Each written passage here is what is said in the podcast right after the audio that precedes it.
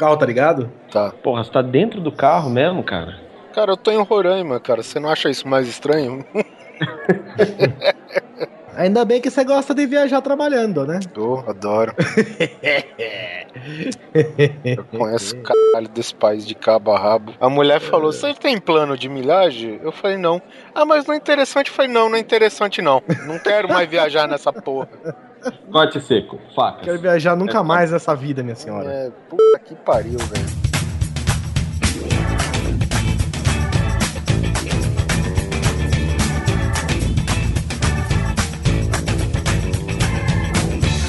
Grande Coisa.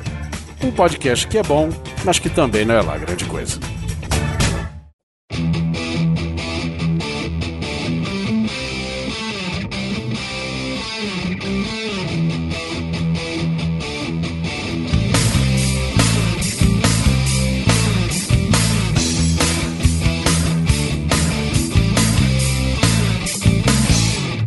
Olá, coisas e coisas, tudo bem com vocês? Aqui é o Guizão e nesta mesa redonda, cheia de coisas velhas, tecnológicas aqui, uma saudade, um pouco de nostalgia nesse episódio para vocês. Estou com Oliver Pérez, a pessoa que conhece o Brasil do Oiapoque ao Chuí. É isso aí, e com tecnologia nova ou velha, eu estou falando do passado. Oliver Pérez mais uma vez gravando de dentro do seu carro. Gravava. Eu, eu gravei, eu já gravei, foi duas horas atrás isso. ah, agora entendi. Vocês veem o que a gente faz por vocês, ouvintes. E de volta à mesa aqui da sua cadeirinha de balanço favorita está o nosso psicólogo, psicanalista Freud Jungiano, organizador de eventos e jornalista Simão Neto. Deixa eu corrigir. Não, não, é cadeirinha de balanço, é cadeirinha de churrascaria. Aquela pra criancinha ficar na altura da mesa, tá ligado? Eu sabia que eu tinha tantos atributos. mais ou menos. É, mais ou menos isso daí, seu Guizão. Muito obrigada pelos elogios, mas isso me chateia pra caralho. Simão Neto é tão querido, mas tão querido que até a mãe dele curte os posts dele no Facebook, filho. Não é minha mãe, é minha tia. Ah, até a tia lá, ó. minha mãe, tadinha, você sabe nem onde é que é o power do, do notebook, tadinha. A, mi, a minha mãe atende pelo nome do meu pai no Facebook. pra falar com a minha mãe, eu chego, oi mãe, tudo bem? Estou falando com o João Batista. E nós vamos falar de que, Oliver Pérez? Vamos falar de nostalgia tecnológica. Uma das coisas que a gente gostava quando a gente era mais moleque, ou que quando a gente, a gente tinha, né? Não era que necessariamente a gente tinha que gostar, mas era o que a gente tinha, né? É, o que supria as nossas necessidades vagamente, assim. É, não tem nem o que falar, né, cara? É uma coisa velha que fazia o papel das coisas novas de hoje, quando fazia. É. E, Poderoso Castiga, por favor, chama os recados. Isso daí eu vou contar pra você que eu tava vindo pra cá pra vir gravar os podcasts aí dos meninos daí do Grande Coisa. E aí eu tive que trombar com uma gorda. E essa mulher acabou de sentar no meu joelho e me acabou inteiro. E aí ela falou assim: Você tá bem poderoso? E eu respondi pra ela: é, Tudo isso aí, vamos direto pros e-mails que eu já tô sem criatividade. Isso me deixa chateado pra cá. por onde passam deixa um rastro de bosta. Os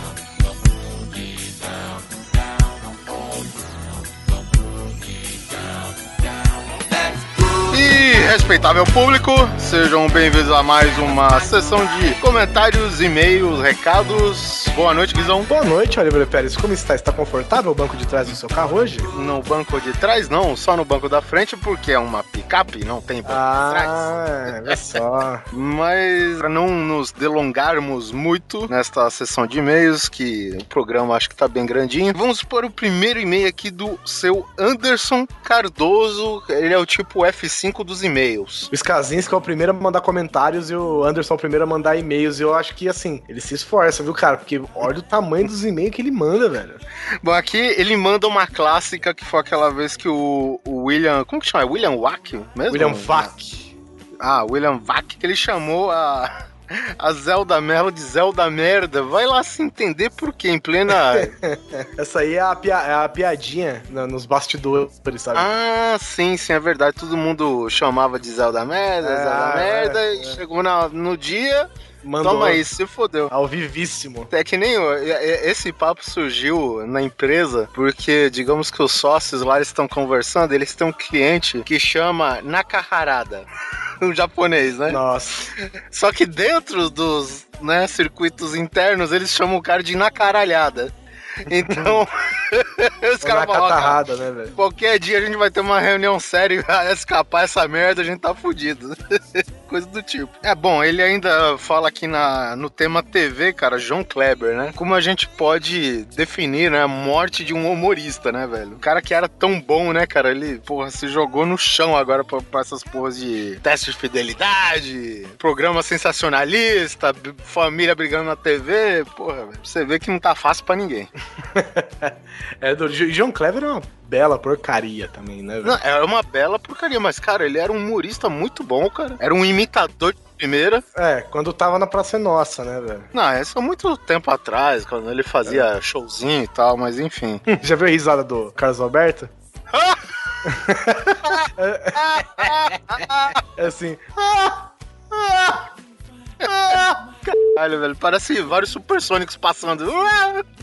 É, bom, aqui, outra coisa que dá vergonha alheia nele, é, isso já abrangendo no tema podcast, é o fato do ouvido dele não ser pinico. Ou seja, eu tenho vergonha própria e alheia de escutar podcasts com exageros de palavrões, ou seja, a gente. É, Sim, a gente se esforça, a gente, né, dá uns cortezinhos e tal. Sem o mínimo de bom senso crítico próprio ou vergonha do autor em ao menos editar a bagaça. Aí, a gente tá livre dessa. Acho que esse tipo de palavreado até cabe, mas não com exaustão. Como costumam perceber em casts por aí, o GC tem essa bela e engraçada mania de buzina quando o Guizão ou qualquer outro diz ou outra palavra, ou seja, eu até sei o que é, mas não preciso ficar escutando toda hora. Eu evito ficar falando muito palavrão, assim, eu, eu falo conforme são necessários, sabe? Então eu evito ficar repetindo. Eu, eu sei que cara.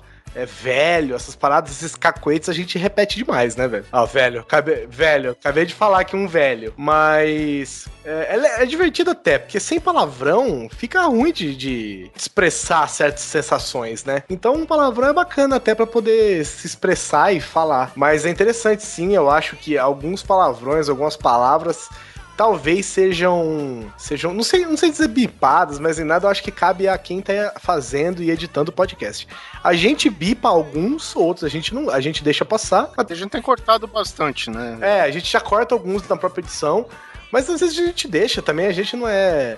Nós não somos é, freiras, entendeu? Que não falam palavrão. A gente fala muito palavrão. Mas é legal a gente deixar alguns, às vezes cortar outros. Quando a gente repete demais, a gente acaba tirando alguns na edição. Mas, mas é, é gostoso ter um palavrãozinho, viu?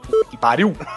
Isso me lembra aquela vez lá que a gente tava explicando que a buzina vai no cu, né? Como, como explicar bem isso, né? Ah, mas O- essa, bem. inclusive, gente, agradeço ao Oliver Pérez, que foi ele que optou pela buzina no cu. Cala a boca, cara. Tá ficando chato já. Bom, aqui ele explica uma situação de ônibus aqui que ele passou vergonha, que sempre subia. Ah, ah, ah. cara, isso daí eu acho que é qualquer lugar, né? A eterna. A mina gata que você não sabe o nome, que entra no busão quando você vai no colégio. Sempre tem, né, cara? Tem, sempre tem, cara. E olha, é um colírio para os olhos, pra quem é hétero, claro. Até que um dia, né, que o transporte coletivo do nosso querido Brasil varonil estava cheio e ele sentiu a falta, né, da mesma mina gata, né? Até que ele, pelo que eu entendi, ele girou a catraca e Sabe, na cabeça de alguém. Quando se, se deu pra perceber, cara, era da mina que tava com a mão na cabeça já. Desmaiado em pé, né? Não tem como cair. Outra situação que ocorreu com ele, ele diz aqui que isso aconteceu na, na infância, no intervalo da escola, é, conversando com algumas pessoas, quando do nada me surge uma moça mais alta que ele, magra, cabelos loiros, olhos castanhos, com o seu belos shorts de academia, aquele apertadinho, saca assim, sacamos, e fala: Você é lindo, quer namorar comigo? Porra, assim fácil? Hum, caceta, tá, tá. Que escola que você tá estudando, bicho? É, porra, essa escola aí tem Game Shark, velho, essa porra. pra mim né, nunca foi fácil assim, não. Daí tu me pergunta se eu tive alguma reação, isso mesmo, não tive não, fiquei estático sem saber o que dizer. E a pessoa nem me conhece e vem me pedir namoro, como assim? Daí desconversava e tal, mas não consegui me livrar da vergonha porque um FDP que estava comigo naquele instante me conta pra sala toda que eu rejeitei a moça, vê se pode. E pra piorar, quando deu a saída da escola, lá ia ela me olhando de longe, toda desolada, com o olhar cabisbaixo. É, que isso, cara. Parte Assim. Anderson Cardoso partindo corações. É, ele devia, por experiência própria, imagino que ele devia ser muito moleque, né, cara? Sim, com certeza. Não, não sabe quanto. É, é que nem, cara, o cara que viveu na miséria, de repente cai 5 quilos de ouro no, no colo dele, ele faz? Não sabe o que fazer. Não sabe, é verdade, meu. Não sabe nem o que fazer. Bom, coisas, acho que é isso. Um grande abraço, valeu aí por compartilhar suas vergonhas pessoais aí. Valeu, Anderson. Obrigado. mano. O próximo e-mail é do Raul Lemos Jr. ele começa com o seguinte: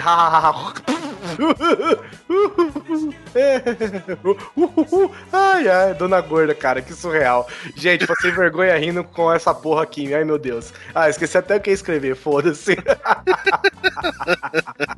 Parabéns pelo excelentíssimo cast, gente. Bom demais mesmo. Ah, aproveitando o ensejo de a campanha, olha lá, Oliver Pérez. Ah. O que você faria no lugar da dona gorda? Ah, tá. É, Dona Gorda, pra quem não ouviu o episódio, ouça lá, a mulher passou por uma situação bem embaraçosa. Cara, assim que eu tivesse me livrado da catraca, eu já tinha descido, né, velho? Porra, do lado bêbado. Porra, pensa um pouco, né, meu? É, pode crer, pode crer. E não se esqueçam, gente, pergunte a Oliver Pérez. Sempre aqui na nossa leitura de e-mails, mande sua pergunta sem pudor, sem vergonha, com muita criatividade, que Oliver Pérez responderá para você. Assim que o motorista abria, a- abrisse a, pelo menos né, lá em São Paulo, é a porta de trás, né, do ônibus, na hora que ia dar aquele primeiro passo pra sair do ônibus, eu falei, ei, cheira todo mundo aí, negada! Tem um amigo que ele fala o seguinte: quando alguém peida no ambiente, né? A galera tá junto peidando no ambiente. Aí o pessoal começa a reclamar, né? Ah, tomando c... peidou, não sei o que. Ele fala, gente, ó, o negócio é o seguinte: todo mundo se junta, cheira um pouquinho, pesa pra ninguém e acaba rapidão. Cara, cheira todo mundo, não pesa pra ninguém, velho. É muito bom. É foda, né? o próximo e-mail aqui é do Kaique Ricardo Juliano Pereira, que acabou com toda a lista de nomes próprios em um só. Caraca, quem passou vergonha, seus putos? Fui eu rindo no meio da rua, feito um retardado com esse cast. E as pessoas me olhando, e eu percebi que ficava muito mais estranho eu tentar cobrir a risada com as mãos. Então eu segui o conselho de vocês, ir até o fim, e parei pra gargalhar em algum canto. Você imagina esse cara, tipo, encostado numa marquise, rachando o bico sozinho, velho. Ai, caralho, tipo, segurando a mão no, no estômago, né? Uma das maiores vergonhas que passei, quer dizer, quase se mais gente tivesse percebido além dos meus parentes, foi uma vez na praia onde tomei um caldo e uma onda violenta levou meu bermudão e até a sunga que usava por baixo. É, tamo junto, Kaique. Isso aconteceu comigo também, velho. O pior era que discuti com a minha mãe e pra me dar uma lição ela só veio com uma bermuda umas quatro horas depois do acontecido, velho. Caralho, E velho. nesse tempo todo fiquei no meio da água, pelo menos até a cintura. Ótimo um programa, a gente aguardando o próximo. E, ah, e a pergunta para o Oliver, olha só. Oxe, eu, outra também? Essa história marcou as pessoas, Oliver Pérez. A dona Eu, bom, gorda. eu, eu já respondi, cara. O que você teria feito se fosse a dona gorda do busão? Eu, eu, quem eu te disse, mas já cheira todo mundo, fui! O próximo e-mail é do meu xará. E aí, coisas, aqui é o Guilherme, falo de Itu, São Paulo. Conheci o cast de vocês fazem uns meses e estava fazendo a maratona até chegar no episódio atual. Aí, Oliver, mais um que conheceu o cast recentemente. Opa, bacana. Sobre vergonha alheia, acredito que a maior vergonha que passei foi no colégio. Uma dessas de quando você resolve falar, todo mundo fica calado, só a sua voz feita um trovão límpida e clara. né? É foda. Numa dessas, eu soltei porra. Aqui, vai- aqui vai um bip necessário, gente. Fala aí, Guizão.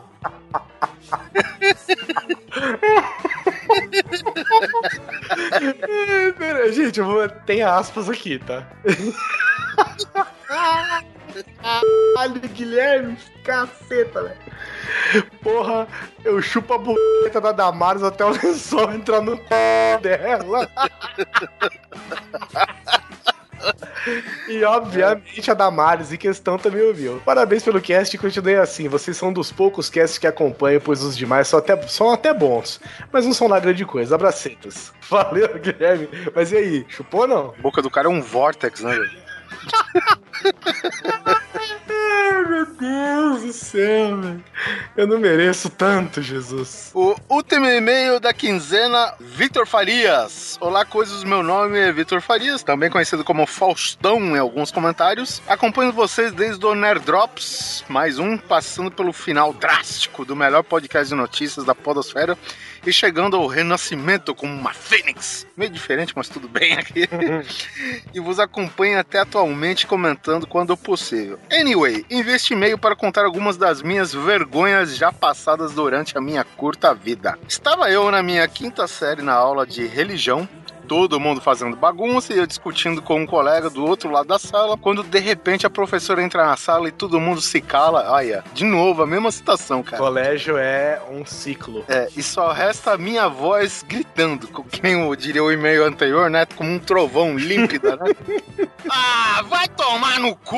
Essa foi a primeira vez que eu fui suspenso no colégio. Ah, olha, cara, você, viu, você uma ideia, o Guilherme falou nesse c... dele aí tinha muito mais, e nem por isso o cara foi suspenso, né, eu acho. É, bom, segundo, essa é mais recente. Estávamos nós quatro programadores fazendo hora extra, altas horas da noite, meu chefe, que também já foi programador, sentado à frente de uma máquina resolvendo algumas coisas que o coitado não conseguia. Eu, como bom procrastinador, estava assistindo um vídeo no YouTube. Ele passou o link pra gente, já vi, cara. É engraçado mesmo. E achando engraçado, decidi mandar no grupo de chat de todos os programadores da empresa. Só que não me toquei que meu chefe estava à mesa de um dos programadores. Quando enviei o vídeo no grupo, meu chefe olhou com a cara de what the fuck pra tela e gritou: Porra, Vitor, vai trabalhar, porra! E fiquei todo sem graça. Terceira, essa me ocorreu essa semana. Um colega de trabalho disse no grupo de chat: "Ah, É sempre o mesmo erro, cara. Vocês é isso mesmo? Os caras os caras vão permanecer no mesmo erro. insiste, né? Tem outra historinha de janelinha de chat que é meio.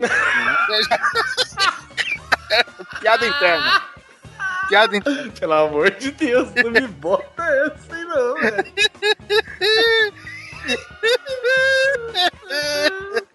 Jesus, aí foi um dia tenso na minha vida. É, é. Se fudeu, velho. Grandão, velho. Essa ocorreu essa semana. Um colega de trabalho disse no grupo de chat dos programadores que iria trazer bombons para o pessoal no dia seguinte. E no outro dia já cheguei gritando: Porra, cara, cadê os bombons? É, tipo, não, vamos, fazer sério. Chegou, bateu na mesa. Porra, cara, cadê os bombons? E aí ele sem graça falou, pô, cara, vai trabalhar. Pensei, o cara deve estar de cabeça cheia e não quer brincar. Eis que olho na minha mesa e vejo um bombom de coco e digo, ah, cara, nem gosto de bombom de coco. E aí, e ele ainda sem graça, sério, vai, vai trabalhar, cara. Pensei, ah, nem vou brincar mais, quando de repente pula a janelinha do talk escrito em letras cavalares. Puta que pariu, velho. Não deu pra trazer bombom pra todo mundo, só pra alguns. Seu vizinho de mesa olhou para o doce na sua mesa e faltou me matar com o olhar. Não sabia onde enfiar a minha cara. No mais é isso. Sou muito fã do trabalho de vocês. Espero que continue com um magnífico trabalho. Abraços de, de um fã antigo. E aqui a gente até vai deixar aí no post o, o, o vídeo que ele mandou para o conhecimento do seu chefinho. Isso aí, Vitor, meu querido, valeu pelo seu e-mail, velho. Agora vamos para os comentários, Oliver Pérez. Adivinha quem perdeu o F5 essa semana? o Bispo soltou um opa e passou, que nem diria o comercial do Dreyer, e atropelou o Barroso na rata.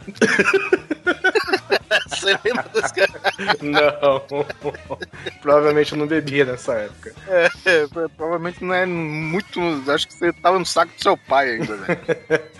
É, bom, enfim, abraço pro Bispo aí, o nosso first commenter da, da quinzena. E na sequência, Skazins, que é claro, não podia faltar. Tem também o João Henrique Siqueira, que falou que o cast estava muito bom, e a Monique Ferrari, que falou de chorou de rir com a história da Dona Gorda no ônibus. É isso aí. Temos também o. E o Inclis manda aqui um link sobre vergonha alheia plena redação de jornalismo da Globo. O Frank Castle, que falou que o Doug já é um amigo de longa data dele e já pôde presenciar alguns momentos de sinceridade. Falando nisso, o Doug tava ensandecido, né, cara? E aqui, quem comenta é um amigo do Doug, que é o Caetano. Acredite se quiser, já fui colega de trabalho do Doug Lira e fui testemunha de toda essa história que ele contou que rolaram na agência. Eu realmente me afundei de vergonha alheia na cadeira quando ele dançou cantando Vira Homem, Vira, Vira. Abraço para os Ah, Excelente, velho. Um abraço pro nosso amigo Léo Brusque, que disse que fazia muito tempo que ele não ria tanto com episódio de histórias engraçadas, sem serem forçadas. Um abraço pro Might Pro Bermuda, lá do Podcast. Por algum motivo, eu sempre imaginei o Oliver Pérez igual o Mustafa, o negão foda do Cadillac no Dinossauros. tira a altura, tira a cor e põe o boné, tá certinho. Um abraço pro Gustavo Pereira, que tinha dúvida se a Inês Brasil era um traveco ou não. Agora espero que esteja esclarecida. Ela é um traveco, né? Bom, é... abraço pro Franklin. Descobri o podcast sem querer e achei muito bom. Estou baixando outros para ouvir. Aí, Um abraço pro nosso querido Luiz Butz também, é, que ele diz que não tem como não falar de vergonha alheia e não se lembrar de nunca adicionar sua mãe no Facebook. E aí, ó, e Oliver, ele também mandou uma pergunta pra você aqui, ó. Oliver Pérez, nessa onda de protestos, você salvaria um Beagle ou prefere ele com piercing? um piercing num Beagle. Ah, caralho. Trocadilho bom. Isso daqui é difícil responder, não é? É, é- é quase retórico isso daqui, né? Não tem uma. É tipo aquela pergunta, e Oliver Pérez, parou de dar? Ah, Cara, eu não sei nem o que falar. Ê, Luiz, ó, destruiu aqui os argumentos de Oliver Pérez. É porque é uma pergunta retórica com o objetivo de ser é, engraçaralho. Então, a- achievement unlock. E Osmar Cacudo Gay Aff, Maria. escreveu. Não, cara. Aqui, é os marcacos do Gaio. Nossa, os. Caralho. Eu nunca acerto, velho. Os macacos do Gai. que bosta. Levar a culpa por peido alheio no elevador, além de ser vergonhoso, é injusto. Isso aí, Oliver Pérez. Monte no seu dragão da estrela enquanto eu vou de StarTAC para este episódio. Ah, pra finalizar,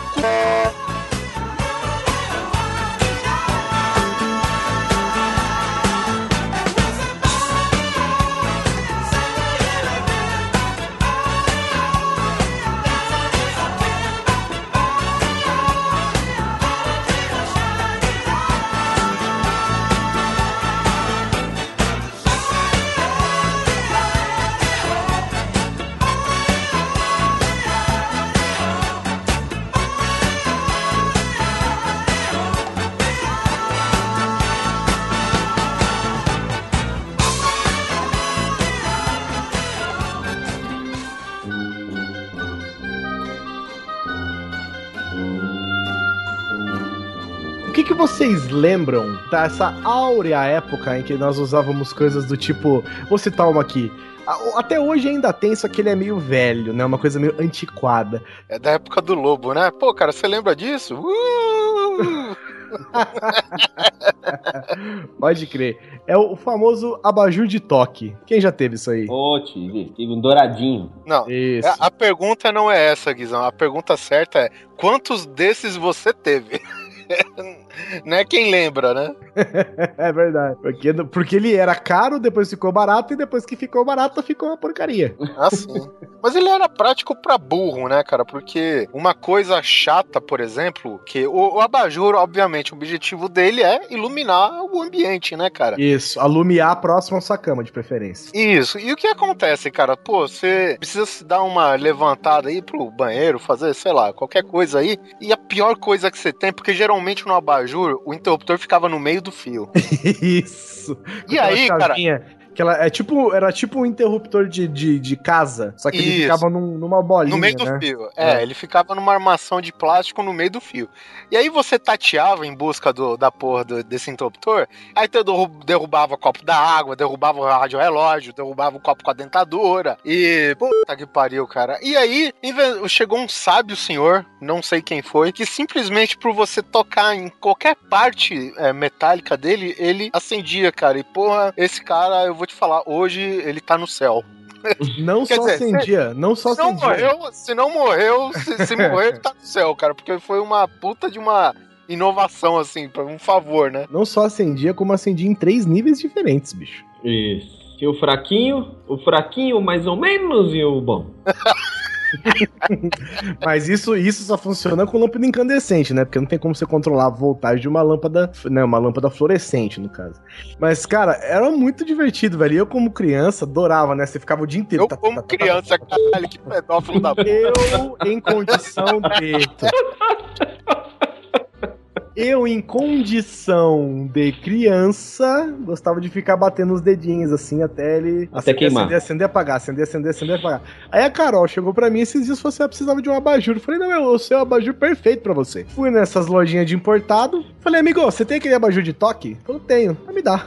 E comprei, durou uma semana, exatamente. Eu, eu queria saber por que chama loja de importado e não loja da China, né? Porque convenhamos, né, cara? De onde mais vem dessa porra, né?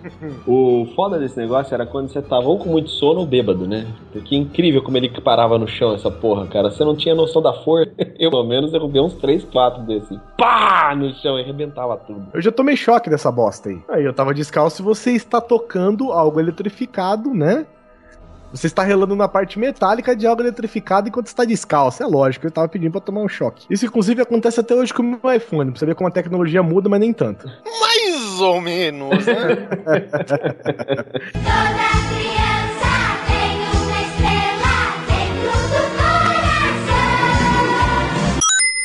Sabe outra coisa que eu adorava, cara? Eu nunca tive, eu sempre, eu sempre, até hoje eu, eu ensaio comprar um, mas eu, eu sempre quis ter quando eu era mais criança, que era aqueles lasers vermelhinhos que tinha um monte de ponteira diferente, com um monte de formato. Ah, sim. Nossa. Você tinha aquele lá da, da mãozinha com o dedo no meio? Não, eu, eu- eu nunca tive, mas eu usava dos amigos. Meu amigo tinha um que era de uma mulher pelada. Eu, eu lembro que dentro de um quarto de hotel, velho, tinha. Tava tendo jogo, acho que. Sei lá se era São Paulo e Atlético Mineiro, e eu tava em Minas, né? E a gente tinha uma porrinha dessa com o dedo no meio. E, e, cara, chegou um ponto que a gente tava num, num- Era um prédio alto, o hotel, né, cara? E eu peguei o laser, coloquei a pontinha com o dedo do meio, cara. E assim que São Paulo tochou um gol lá no Atlético Mineiro, velho, eu joguei lá no bar que tava todos os mineiros assistindo, assim. Cara, puta dedo no meio, assim, aê, caralho, não sei o quê. e o bom é que é uma solução covarde, né? Ninguém sabe de onde tá vindo, fica nego buscando lá e tu longe pra caralho se cagando de rir, né, velho? Tipo chamada do Batman, né? É, dessa vez foi a chamada do, sei lá, Eminem. Sabe? Tesão era ficar jogando essa porra no, no, no professor, cara. A gente sempre tinha lá na escola, tinha sempre um cara, só que era verde. Tinha o do laserzinho verde também, Então, esse, esse verde ele é mais novo. É, e é mais cara recente. Ele é forte pra caralho, cara. forte, cara. E aí o pessoal ficava jogando essa- esse negócio no, no professor, cara. Aquilo era foda.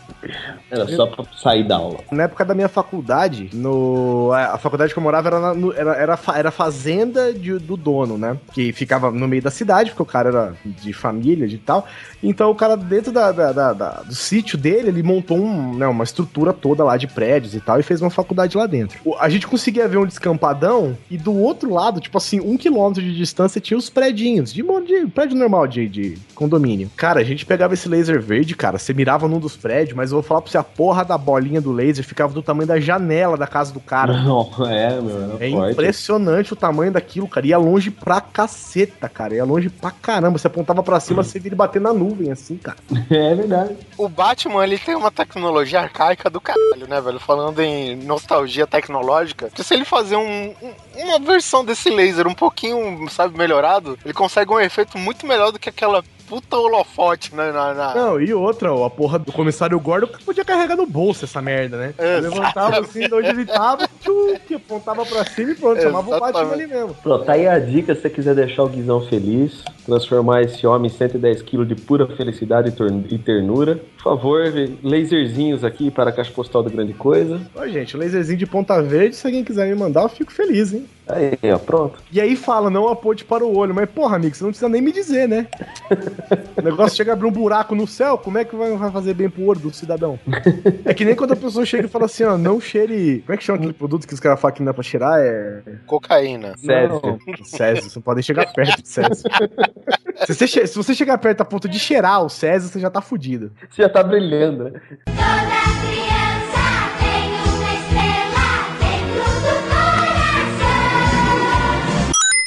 Controle remoto de TV com fio. As pessoas pensam, pô, ela pensa um controle remoto, né? é, Como ela imagina hoje, vários botões e um fio ligado na, na TV. Não, Ninguém pensa assim. não. Eu pensava isso do controle de videogame, né? Até alguns anos atrás. Eu, eu tinha uma TV, eu, eu não, né? Minha família, meus pais tinham uma TV Mitsubishi, que eu lembro que a TV assim era tão moderna na época que o pessoal falava Mitsubishi. Eu lembro disso, eu tinha uma também, mas o meu era videocassete. O controle remoto, cara, ele consistia o quê? A gente acabou de falar do interruptor do, do abajur, que tinha o, o interruptor no meio do fio, certo? Certo. Cara, o controle remoto era igual. Só que o, o, o interruptor ficava na sua mão. Era simplesmente, cara, uma tecla pra cima, né? Era, era uma tecla só que ela bamboleava pra cima e pra baixo. Então pra cima Uhum. era os canais pra cima, pra baixo os canais pra baixo. E só.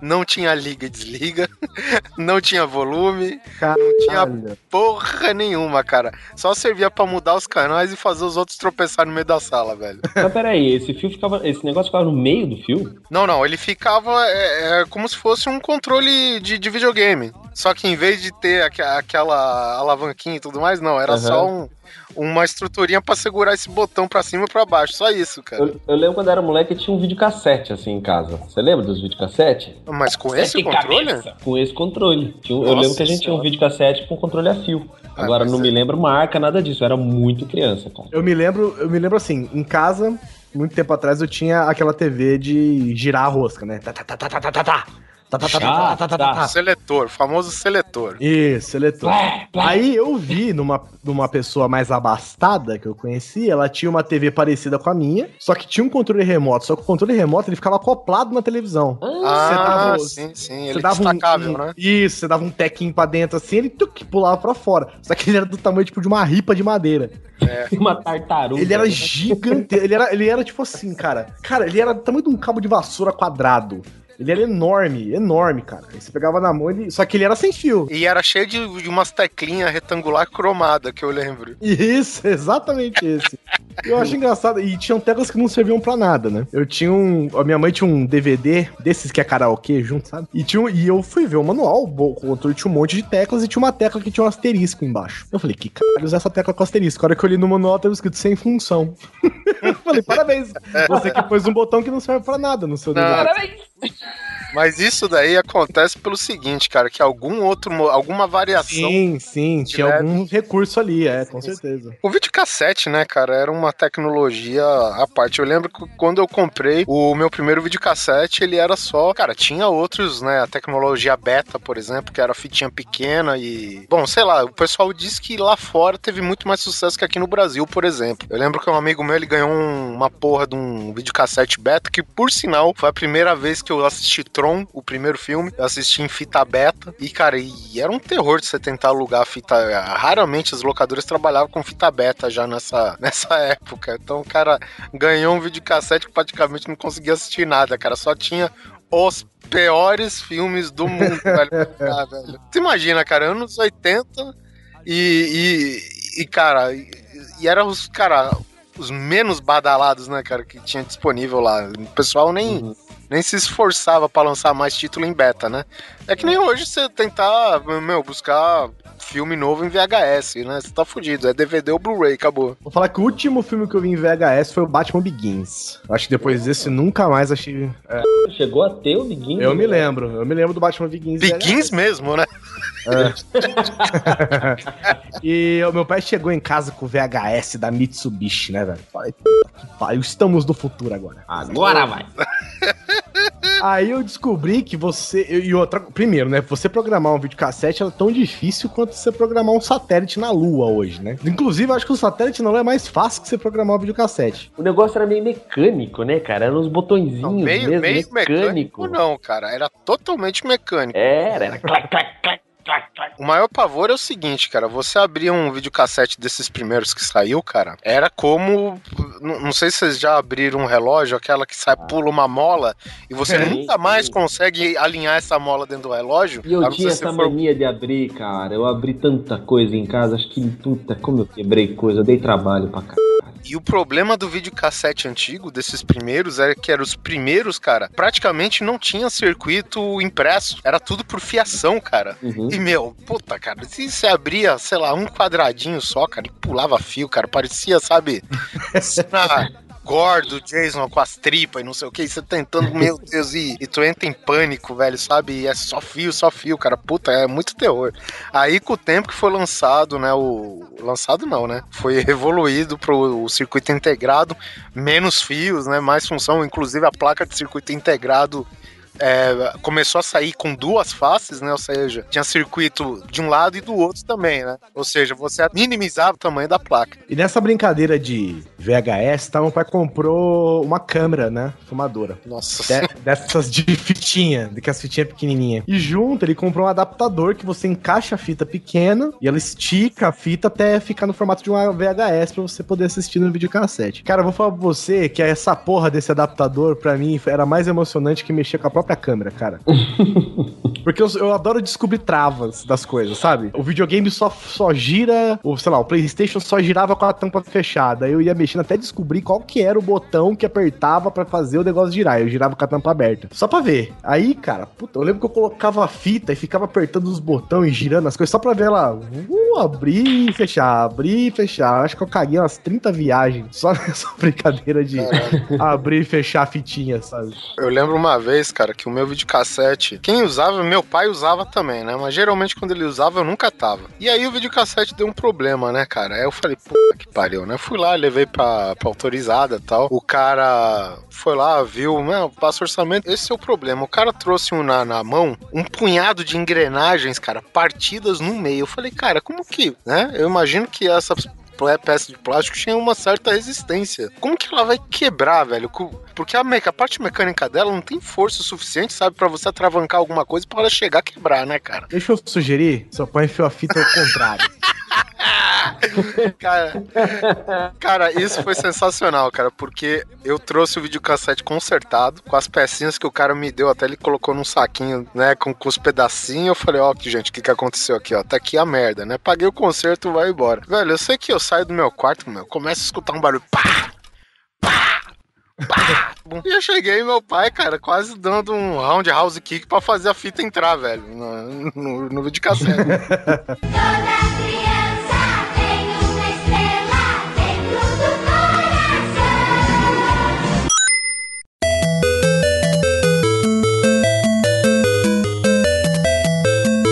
Outra coisa que eu adorava, velho, era aqueles minigames. Sabe aquele minigame que era um jogo só por aparelhinho? Que era uma tela de LCD que ficava, tipo, um carrinho, aí você controlava o carrinho que ia desviando. Não é LCD, é de cristal líquido, né? é, cristal líquido.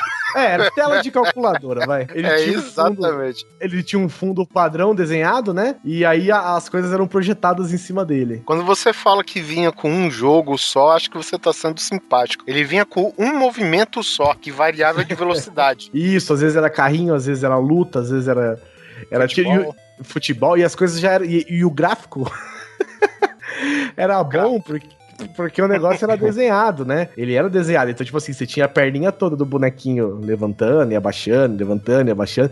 E o sonzinho característico, né? Tipo. Tu, tu, tu, tu, Na verdade, acho que a tecnologia ela envolvia acho que várias camadas de um, de um certo cristal que sobrepunha a imagem. Vamos supor, tinha um que era fantástico, que era e aqueles minigames que é, é, o, cara, o cara que chegava na, na escola com minigame de duas telas, velho, ele, o cara era o rei. É verdade. Porra, tinha um do Donkey Kong, cara, que era fodástico o, É. o jogo. Que diga-se de passagem, a Nintendo evoluiu tanto que até hoje né, ó, aquela porrinha do DS é parecida, né? Exatamente, é. O formato, assim, acho que é até um meio que um revival, né? É, não, mas, ó. mas a Nintendo nunca fez esses negócios, né? Nunca fez esse tipo de console. Quem fazia era essas empresas, Mequetrefe chinesa da vida aí, que... Ah, não, que- sim. É, Eu só tô comparando, assim, o, DS hoje, pra mim, é o que seria o É, é Game mas- Boy daquela época. Sim, sim. E essa tela, e, era assim, uma série de, de camadas que ficavam invisíveis, porque quando você apertava o dedo na telinha, O bichinho aparecia, né? aparecia tudo, né? uma onda multicolorida. É, velho. Multicolorido, apesar do gráfico ser branco e preto só. Exatamente. Branco e preto não. Era uma variação de cinza e preto, mais ou menos, né? isso, isso. E aí, se você apertasse demais, ficava a marca do seu dedo pra sempre na telinha. É, cara. Porra, mas ah, eu não. A gente não consegue entender como que a gente se divertia tanto com aquilo, né, cara? Porque. Ah, porque era o que tinha. É, bem. Simples assim. Bem minimalista, né? Irmão, era isso ou era Aquaplay, velho? Exatamente. Aquaplay, cara. Isso é foda também. Cê- mas Aquaplay, cês- o Neto talvez teve. Guizão não teve, não, né? O meu irmão tinha. Eu brincava com o meu irmão. Ah, sim, sim. O seu irmão teve. Seu irmão é mais velho, né? Sim, sim. Meu irmão teve, teve Aquaplay, teve puxa, aquele puxa empurra, que era tipo uma bola de futebol americano presa em duas cordas, que você chum, chum, sabe? Assim, é, isso por algum. eu- eu- é um brinquedo que existe até hoje, porque é tipo um brinquedo de moda, né? Porque eu não sei o que que acontece. é, Eu acho que de tanto em tanto tempo. A população do mundo ela fica retardada, porque esses brinquedos elas voltam com força total, cara. Volta o ioiô, volta. O que mais me enche o saco é aquelas duas bolinhas presas na. Puta. Ah, isso é uma pariu. bosta, velho. Isso vai e volta, velho. É, e vai e volta, cara. E, e é foda, cara. E eu não sei, cara, como alguém chegou no mundo e falou, cara, de tantos em tantos anos, esses brinquedos analógicos vão voltar. E você pode ver, passou o- a época do, da bolinha taca-taca foi o ano passado. Foi. Entendeu? Você pode contar aí mais ou menos uns 5 anos a partir de agora que essa filha da puta vai voltar. Vai existir carro voador, vai existir ônibus espacial fretado comercialmente, sabe, pra civil, mas essa vai estar funcionando ainda. Vai ter até o brinquedo. É, ele vai sofrer o upgrade, né? Porque lá não vai ter gravidade, então vai ser bolinhas com campo antigravitacional. Com motor. Exatamente, com turbininhas. turbininhas e com reverse, né?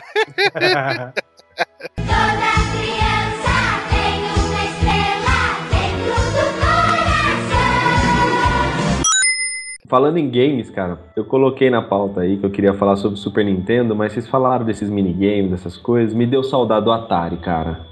É, o, o Atari, cara, ele era, digamos que. Eu não posso afirmar que ele é um- uma versão antes dos minigames, né? Porque o minigame já começou a ser aquele circuito impresso, tudo compacto, e que pelo menos você conseguia levar um jogo no bolso, né? Enquanto o Atari dependia do, do cartucho. Mas, eu sei lá, cara, acho que. Não... Cara, meu irmão tinha um jogo de matemática pro Atari. Ô, ô. Que idiota. Você ficava fazendo cálculos matemáticos e simples, cálculos simples, tipo multiplicação, divisão, nada muito elaborado. Eu vou supor que seu irmão é engenheiro. Sim. Agora é, talvez por isso, inclusive. E ele tinha um que eu gostava também, que era de esconde-esconde, cara. E você escondia na casa, entre as paredes. Era muito engraçado. E quando você jogava de dois, uma pessoa tinha que, tipo, olhar pro lado enquanto você se escondia e o outro tinha que te procurar depois. Uhum. Só que o meu, o meu primeiro videogame, o meu primeiro videogame foi um Turbo Game da Gradiente, que ele, ele tinha entrada pra fitas pequenas e fitas grandes, porque ele rolava a fita do Nintendinho, e o Nintendinho era só aquelas fitonas, né? E as fitas pequenas precisavam de adaptador, o meu videogame não, ele tinha uma tampinha que você puxava pra trás, você encaixava a fita, a fita pequena, e empurrava ele pra frente e entrava a fita grande, então A vantagem do videogame era que eu podia jogar dois jogos é, de formatos diferentes no mesmo console. E ele tinha um controle que era igualzinho o controle do Mega Drive, só que virado ao contrário, tipo uma meia lua pra cima. E era uma porcaria, mas eu adorava, velho. Eu adorava. Eu tinha o, o, a o piratão do, do Pac-Man, que era um tal de Bruce Roller. Eu joguei Shinobi, joguei Mario, joguei de tudo nessa bosta. Adorava esse videogame, cara. E depois que eu fui descobrir que ele era, tipo assim, a versão Piratex da pirata da pirata, sabe? Nossa Afinal de, Senhora. contas, afinal de contas era gradiente, né, velho? O jogo que eu mais gostava do Atari, cara, além, além dos óbvios, né? Mas pra fugir do óbvio, além do Enduro, River Raid, essas coisas, é, era Shoplifter, cara. Você lembra o ladrãozinho que fugia do shopping? E você Não, tinha. é- Não que- lembro, mas eu, eu acho que tinha outro nome, tinha? Keystone Keepers. Isso, isso, isso. Ah, cara, eu conhecia como Shoplifter. Não sei, de, de repente tinha mais de, de um nome aí. Tem coisa que acontecia isso. E, cara, e tipo, você descia a escadinha e descia as Isso. fases. E vinha carrinho de mercado que você tinha que pular, entendeu? Eu, eu não lembro, você jogava. A gente jogava com o bandido ou com a polícia? Com o bandido, né? Tinha que fugir Você da joga- polícia. É, a polícia, exatamente. Aí, aí tinha um retângulo década de preto. 80, que era uma maravilha, né? Tinha um retângulo preto no meio da tela, cara. Aí você parava e era o elevador, velho, tá ligado? É isso mesmo. Ó, minto aqui, não é Keystone Keepers, não, é Keystone Capers.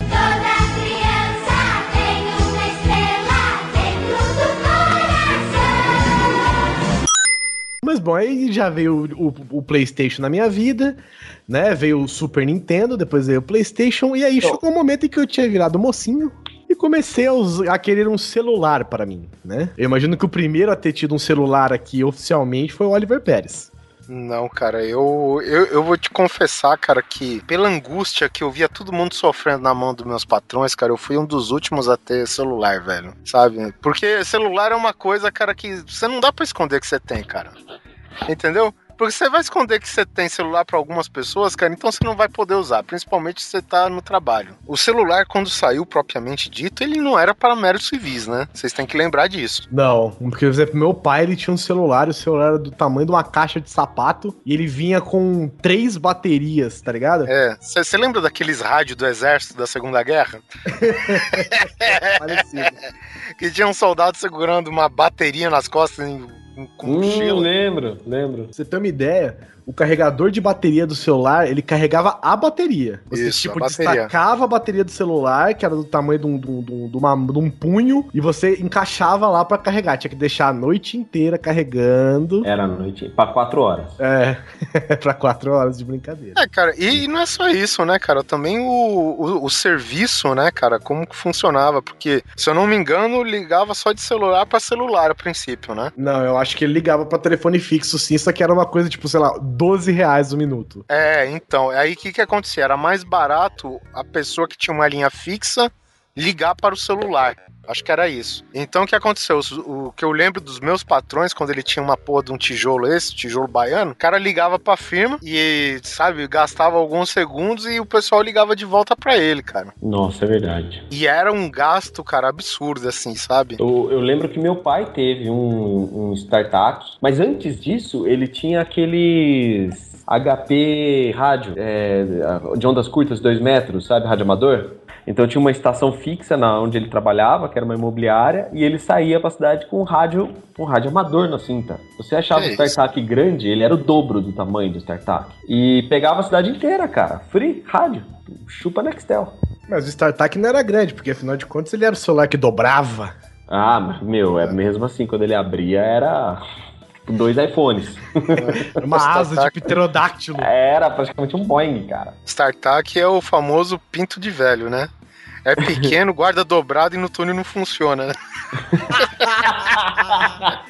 E era isso mesmo, cara. Era a noite inteira carregando pra quatro horas de bateria. Eu lembro que ele só ligava durante a tarde. E...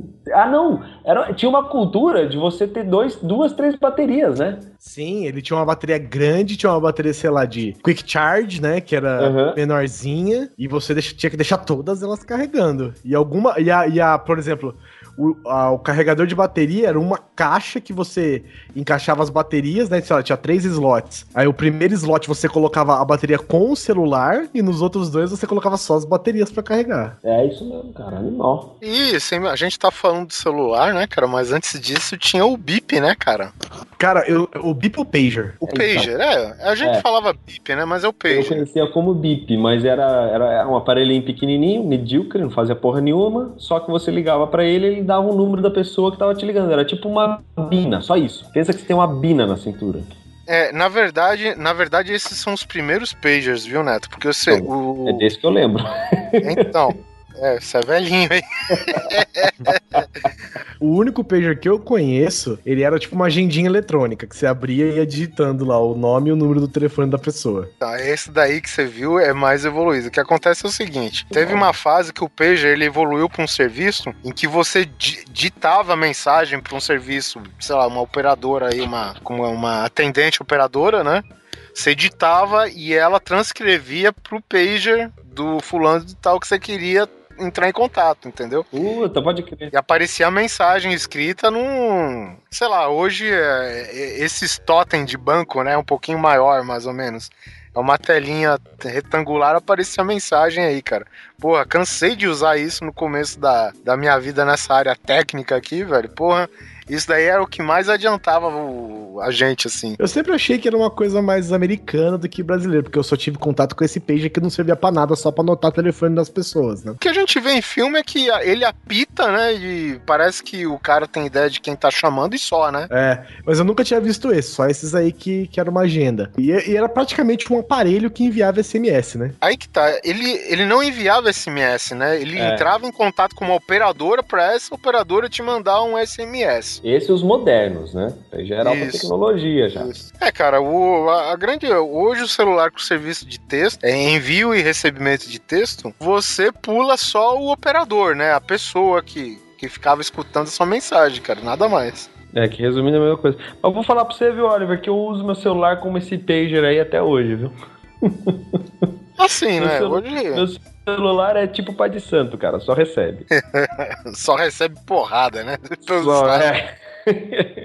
Não, porque eu, eu encaro muito celular assim, cara. É tipo, você me liga, se eu puder atender, né? Se eu não estiver ocupado ou atendendo outra pessoa, sei lá, eu, se eu puder atender, eu atendo. Se eu não puder atender, eu não sou como 90% das pessoas que entram num desespero, num frenesi raposa maluco, cara. Nunca vi Ah, isso. cara. Tipo, o celular toca, se o cara não atender, alguém vai morrer.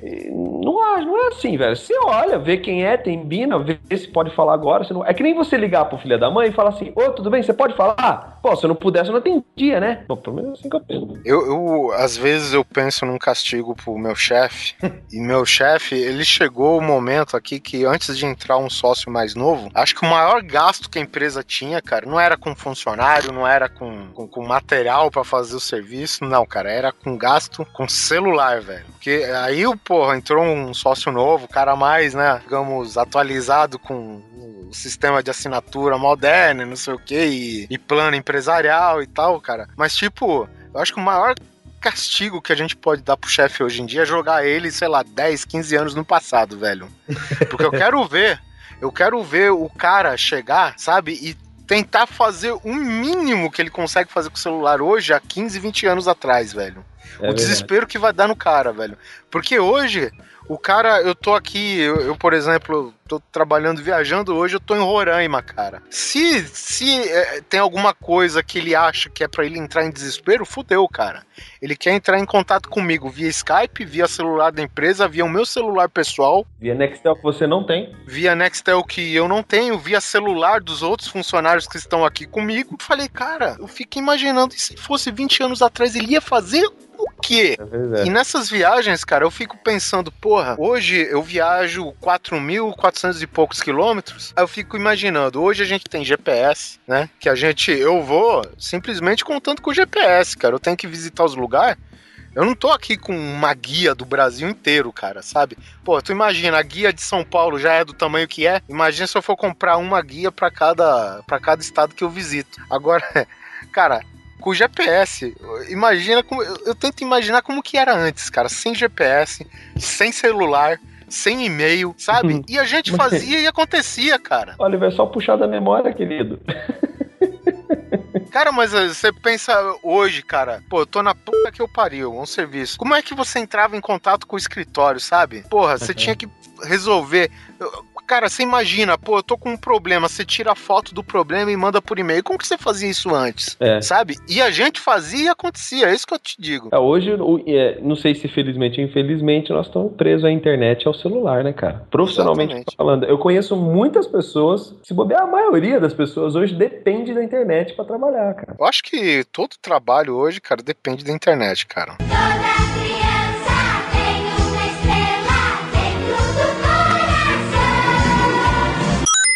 Me deu saudade do modem 56K.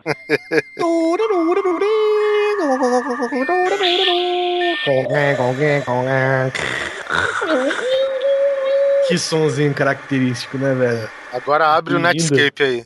É verdade, Netscape. Eu achava o máximo quando ficava no cantinho superior direito aquele planetinha girando, cara. Olha, velho, animado. Eu, E você eu- tinha que entrar, você tinha que entrar, tipo, depois da meia-noite, que era um pulso só. Isso, isso, ficava mais barato. É foda, né, cara? Antes pra gente baixar uma mera foto, cara, era. Acho que que nem baixar um filme em HD hoje, né? A parada. A tecnologia hoje ela não evolui, né? Ela corre, velho. Então É é. Diz a teoria, se, por favor, quem estiver ouvindo isso aí puder me corrigir, por favor, que a cada 18 meses a tecnologia de nível de hardware ela duplica, né? Então, É, cara, se for contar com os Android e iPhone da vida aí, é muito menos, velho. É engraçado, é engraçado que eu, eu lembro do modem de 56 kbps e agora eu tenho um modem que é 300 mbps, velho. caraca, Até hein? pouco tempo atrás, o mais comum era o 100, né? 100, 150 e tal. Eu me lembro que quando eu conectei na internet pela primeira vez, foi porra, né, velho? Uma coisa de louco. Meia hora pra conectar, fechar a conexão, tá? Bota o CDzinho do American Online. É. E você precisava de um provedor e a American Online distribuía CD no chão, você catava na rua CD da American Online. tropeçava, nego jogava na tua cara. Ao invés de balinha, era você aceita um DVDzinho do American de favor? É, que aí quando- nota? Aí quando tinha muitos, fazia cortina de CD, fazia um monte de coisa. Todo, todo o plástico que a Terra não conseguia fabricar sozinha, a American Online foi lá e supriu, né? Foi, foi. Aí eu, eu me lembro que conectava e eu baixei uma música que era Pump Up the Jam. Nossa. Ah, tá. Inclusive vai tocar aqui agora, nesse momento, pra vocês.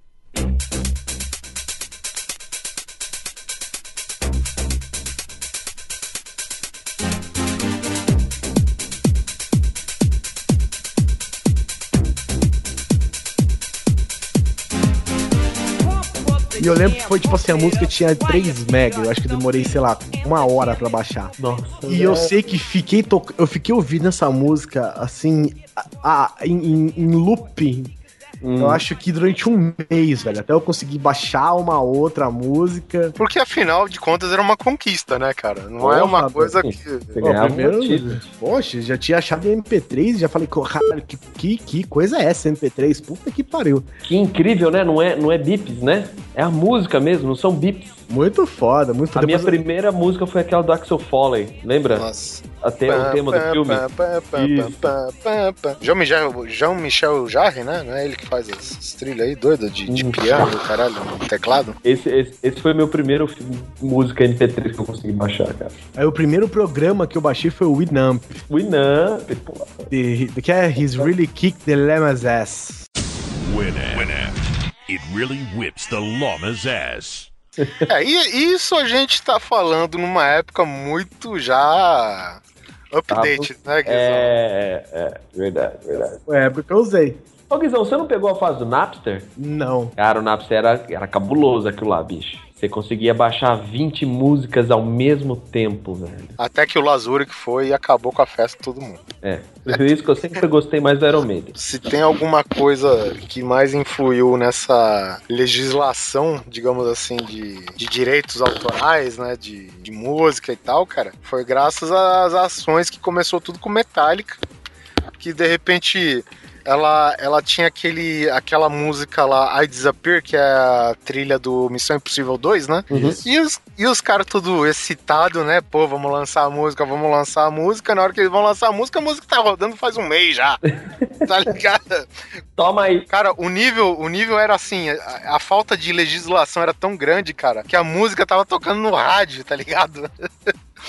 Tava tocando na emissora de rádio já, cara. Eles falou, pô, onde que o pessoal tá pegando nossa música que a gente não sabe por onde saiu, tá ligado? E aí que alguém disponibilizou lá e o Napster, cara, tava distribuindo feito louco pra todo mundo, cara. E aí começou o, o processo e até um dos motivos que muitos fãs do Metallica acabaram virando haters da banda, cara. Acho um exagero, mas, né? Hoje tem coisa muito pior. Uhum. Mas assim, cara, a gente tem que lembrar também que começou tudo com o vinil. Aquele material, o primeiro não era vinil, né? Vinil, na verdade, é, um- é a geração minha e do Neto. Eu tinha, eu tinha dois CDs de vinil.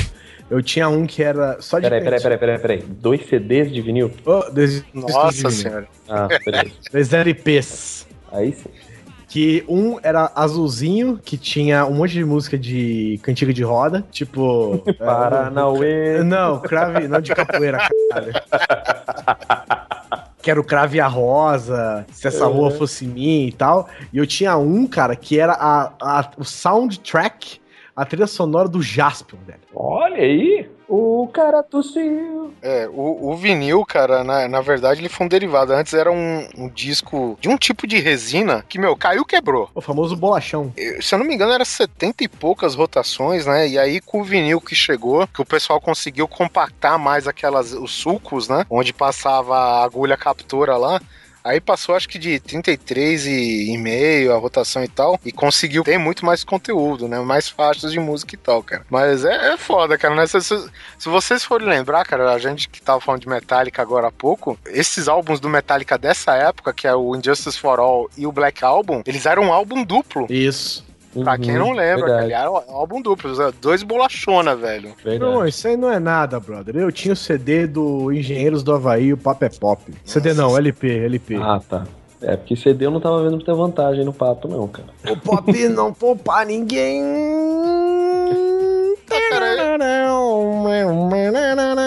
Sei lá, o, o vinil ele continua até hoje, tipo, é um mercado super respeitável pra colecionador, né? Os hipsters. O vinil hoje ele custa, sei lá, caríssimo, velho. Custa às vezes seis vezes o valor de um CD caro. Cult, é isso.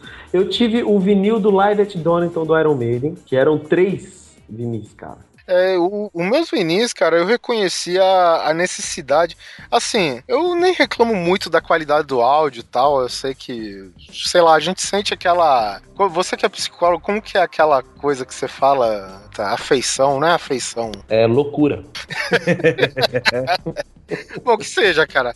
É aquela atração que você tem, cara, de chegar, acertar a- o braço com a agulha na faixa certinho, escutar o som lá, por mais que seja mais alto que os ovos fritando no fundo. Uhum, Sei lá, cara, acho que é. Eu não sei se a gente gosta, mas porque era uma época boa, a gente associa mais com a nossa, a nossa época de, né, de mais, mais moleque e tal. Era uma época boa, sem muita responsabilidade e tal. Então eu acho que o vinil associa muito bastante pra mim, pelo menos nesses termos, né?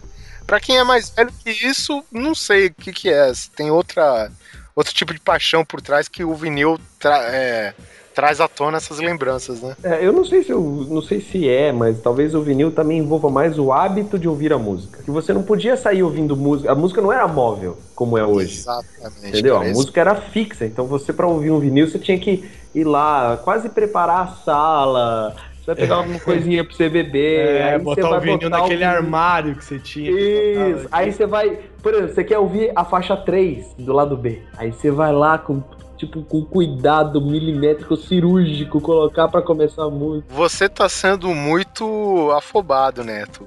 Você tem É. que lembrar que o cara tem que abrir a capa, tirar o LP do saquinho É, plástico, saquinho, plástico ou de papel, papel manteiga. dar aquela cheirada, às vezes passar aquela Exatamente. Passar aquela franelinha. Sim, sim, sim. Então era praticamente um ritual, né? Era um ritual. Exatamente, cara. Eu, eu acho que o pessoal é muito mais apegado ao ritual, porque nessa época, convenhamos, você dedicava um tempo especial pra música, né? Você não saía aí pra rua com fone de ouvido escutando o que você quiser de maneira fácil, não. Aquele tempo você tava sentado lá, você não era pra trabalhar, você não era pra pegar ônibus, era exclusivamente pra escutar música. E Exato. talvez eu acho que e- esse é o grande motivo, cara, de todas essas pessoas que ainda mantêm o LP, sabe, nos corações delas aí, cara. Eu acho que esse é um dos grandes motivos, e eu até valorizo isso, concordo. É, é um dos grandes motivos exatamente essa exclusividade toda que a música tinha na vida da pessoa, né? Eu, eu, eu sempre falo, cara, eu sempre saí da loja muito mais satisfeito com um vinil do braço do que com 20 CDs saindo da loja ou com um milhão de MP3 comprado no iTunes hoje, sabe? Eu acho que é, é uma época que, ok, a, a gente, além de dar exclusividade do nosso tempo pra música, tinha a questão da arte do álbum, tinha a questão do encarte com as letras e tal. É, e antigamente tinha aquele negócio de o disco ser importado ou ser feito no Brasil. Nossa, tinha uma diferença. É, o do feito no Brasil, o encarte vinha na capa, o importado vinha com um livro dentro. Com... É, eu cheguei, tenho o- vários vinis aqui, cara. Tinha um que inclusive eu tive, cara, que era praticamente um. é, Era uma coleção do Bruce Springsteen, cara, sabe? Você abria tinha. Um, um- que nem o Guizão fala, cara, um livreto, sabe? Do tamanho da capa do vinil, cara, que era grande, cara. Então, pô, cheio de foto, letra, anotações e. Porra, cara, era muito bom, cara. Entendeu? Infelizmente, eu acho que por mais que o MP3 hoje você dá pra embutir a capinha, dá pra embutir a letra da música, que eu acho bem bacana. Bem prático, pelo menos pra você ouvir com um iPhone. Eu não sei dizer em outros, é, em outros sistemas aí, mas o, Android, por exemplo. Mas o iPhone, tu dá um toque na tela em cima da capa do álbum, a letra aparece, entendeu? Então isso é bem bacana, mas a gente tem todo esse, esse desapego, né, com a, a dedicação que a gente tinha exclusivamente com aquele tempinho que era só a música e nada mais, cara. Toda criança tem uma estrela dentro do coração.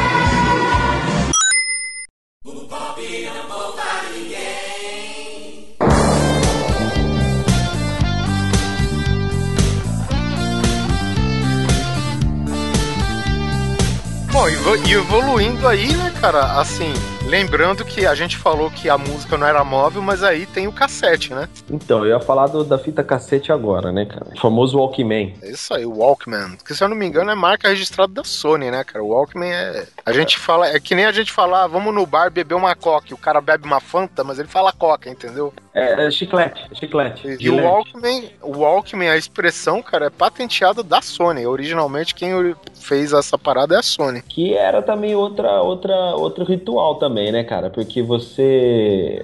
Na época também você poderia comprar o cassete original. Eu lembro que eu tive do Black Album do Metallica. E vinha com um encarte que era gigante. E você ia do- desdobrando ele da caixinha e ficava enorme mesmo, assim, com todas as músicas. Muito bem feito, muito bonito. Então era, sabe, isso. E tinha o lance de você gravar. Cara, você lembra? Ligar na rádio e pedir a música X e falar: olha, mas é pra gravar. Pro cara não falar no começo nem no final da música, que era pra você poder ter no teu cassete. Tinha, tinha programas de rádio dedicados exclusivamente pra isso, que o cara ele falava a lista de músicas que ia passar e não tinha intervenção de comercial, não tinha intervenção do radialista, não tinha nada, cara. E aí você ficava com o dedinho ali no play e no rec, pra não perder o time.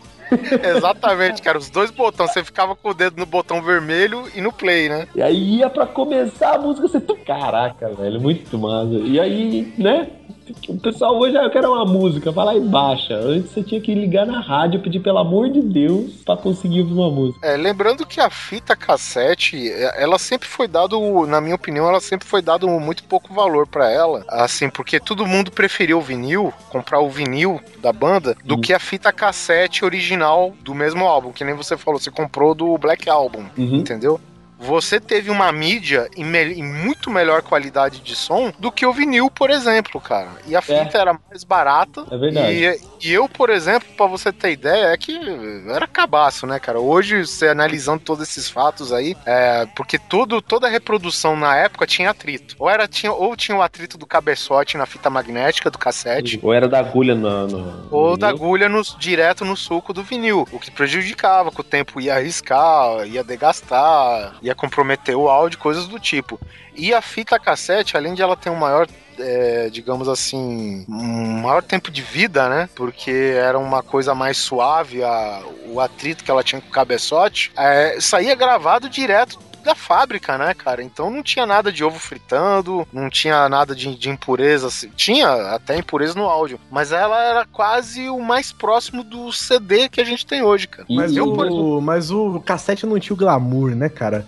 Não Era tinha o glamour. Caixinha de nada que você abria lá e. É, é a questão. Por que, que era mais barato? Não vinha encarte, vinha uma capinha de merda, entendeu? Justamente os problemas que a gente vê hoje. Por exemplo, hoje você comprar no iTunes, cara, eu considero sendo muito barato. Principalmente com o luxo de você comprar a faixa que você quiser. Mas hoje você sofre a mesma coisa que você sofre na época do cassete. Não tem acesso direito à arte da- do álbum, essas coisas. Por isso que o CD ainda vende, né? É verdade, é verdade. E mesmo se você, mesmo se você pegasse, por exemplo, o seu vinil, que eu lembro que eu fazia isso, e tentar copiar ele, lembra? Copiar o seu vinil pro cassete, ou do cassete pro cassete também, né? E que não era, por exemplo, assim, copiar, você pode estar imaginando assim, que você vai rapidinho, copia. Não, você tinha que ouvir inteiro pra gravar em real time o negócio, cara. É, cara, arrastar suas músicas do iTunes pro seu iPod, cara. Isso, isso não Não. te pertencia, velho. Eu lembro que quando eu queria gravar, eu tipo ia pra escola, eu deixava o, o, o cassete tocando. Tudo bem que era meia hora, mas eu não tinha paciência pra ficar esperando meia hora.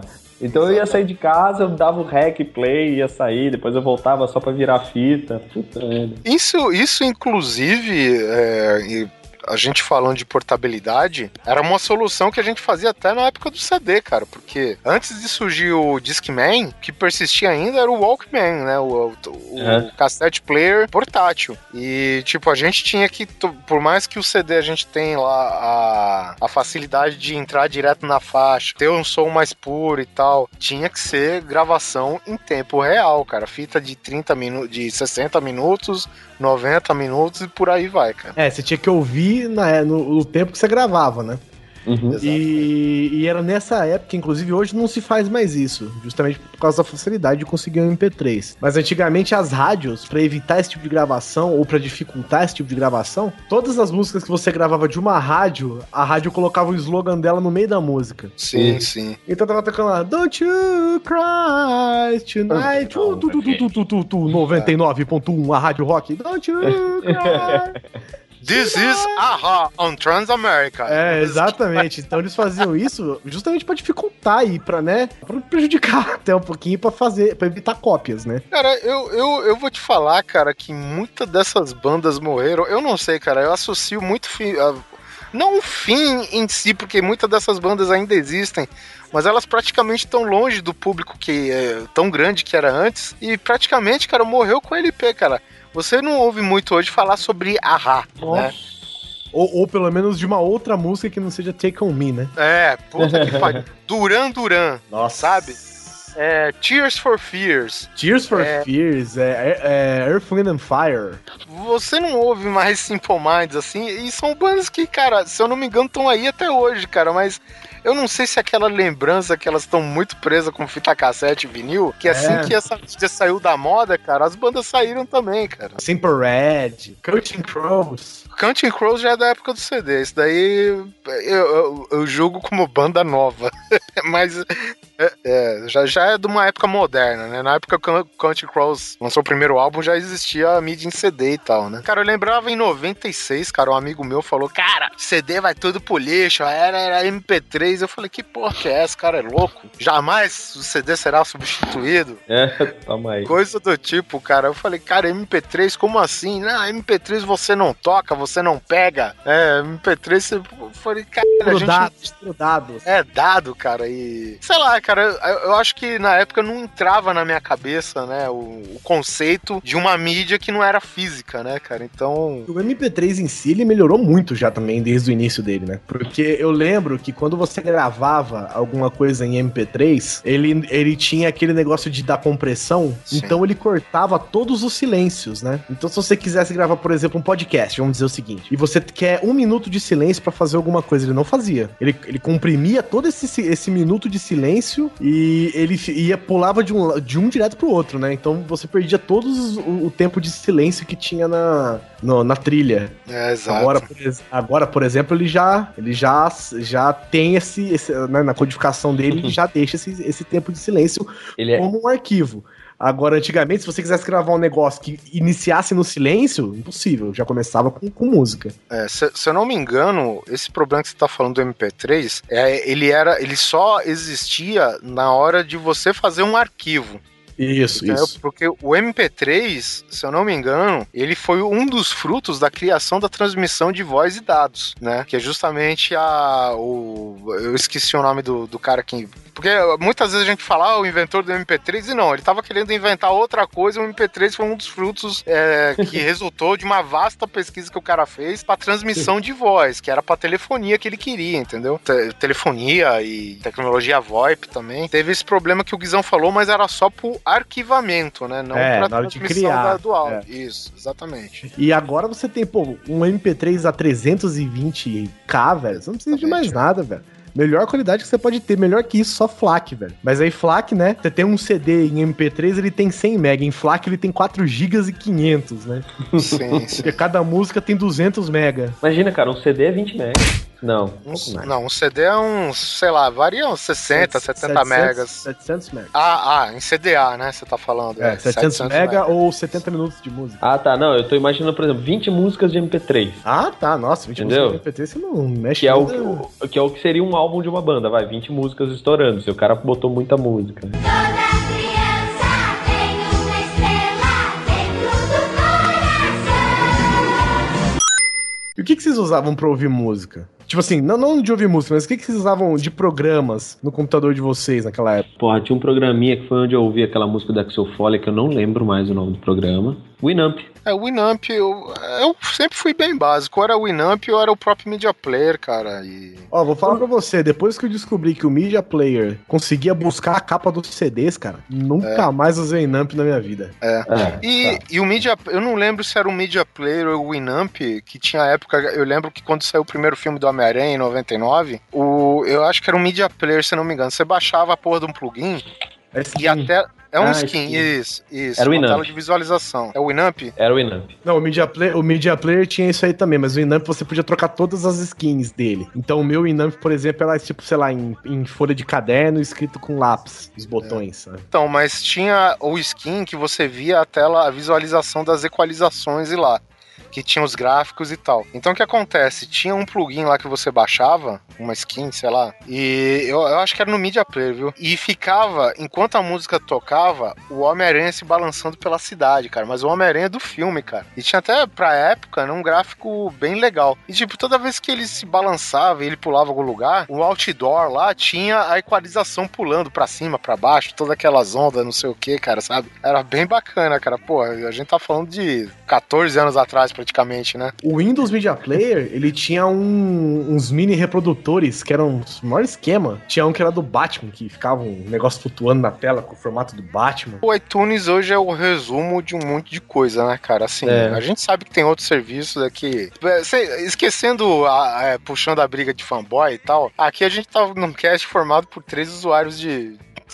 De iPhone, por exemplo. É, né? mas é que aquela E coisa, iPod. né? É, não, não querendo. Esquece essa briga aí de Android versus, versus Apple e tal. Mas, assim, o iTunes, ele, ele tem compra de filme, de música, né? Tem a organização também de, de música e de capa que a gente tá acostumado, muito fácil. E justamente, né, cara, administrar o seu iPod, o seu iPhone. É, o iTunes já é bem mais moderno, né? Não é de coisas modernas que nós estamos falando aqui. Exatamente. Simão, você colocou aqui Sound Blaster Pro 16. Meus amiguinhos, em meados do, do finado ano de 1995, se eu não me engano, eu fui ganhar de Natal um computador e a exigência era que ele tivesse o Sound Blaster 16, cara. Isso aí era chamado de kit multimídia, né, de DVD-ROM. É kit multimídia, velho. Vocês lembram disso? Que é cara? coisa mais velha que kit multimídia, velho. Era um Pentium 100 MHz de velocidade, com kit multimídia, era o que tinha na época, um monitor colorido,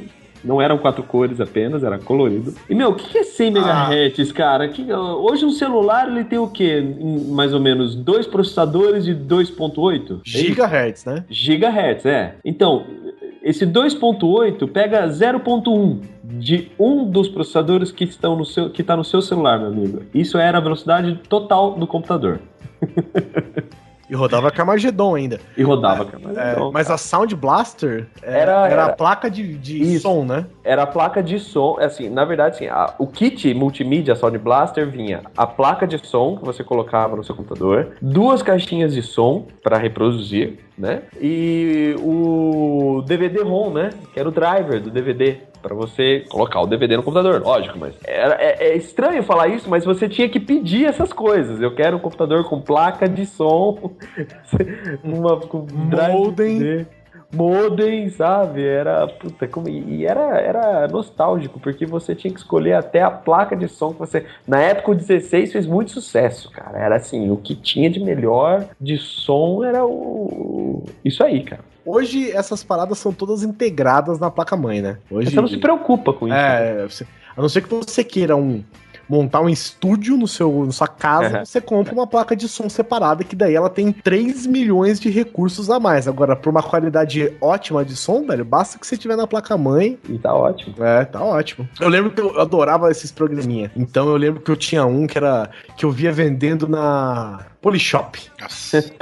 No, no canal da. Não é, não é no canal da Polishop, não é. Aquele canal que os caras só vendiam o dia inteiro tinha um programa chamado InfoShop. E o cara vendia um programa de fazer música que chamava Dance EJ. E era um programa com samplers, velho. Que você ficava criando as suas músicas neles. Inclusive hoje, pra, pra, pra quem faz podcast, deve ter um milhão de programas parecidos, né? E bem melhores, inclusive. Mas esse programa me eu achava fantástico, porque você colocava lá ah, batidas de, de, de bateria. Aí você ficava encaixando as batidinhas de bateria e ele montava, sabe? Eu adorava ficar fazendo músicas repetitivas, sabe? Que eu tenho a menor noção de música, né, velho?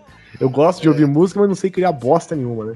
E hoje eu baixei uma. Esses dias eu baixei um aplicativo pro iPad que é aquela mesinha que você que os caras usam pra fazer dubstep. E, cara, vou falar pro você, o bagulho é impressionante, velho. Você só vai apertando os botãozinhos lá, você cria uma música nova. Cara, outra coisa que eu lembro também, velho, como que chamava aquele computador que na verdade era, era uma, um projeto do seu primeiro computador? Acho que é MSX. Eu não lembro, cara. Eu só Cara, me ele, lembro. ba- ele, ele é- ele é basicamente, cara, um teclado com algumas meu, funções bem básicas e com um espaço para cartucho é, exclusivo dele. E eu lembro que o pessoal tinha muito aqui, inclusive um amigo meu tinha, um dos meus amigos mais ricos, né?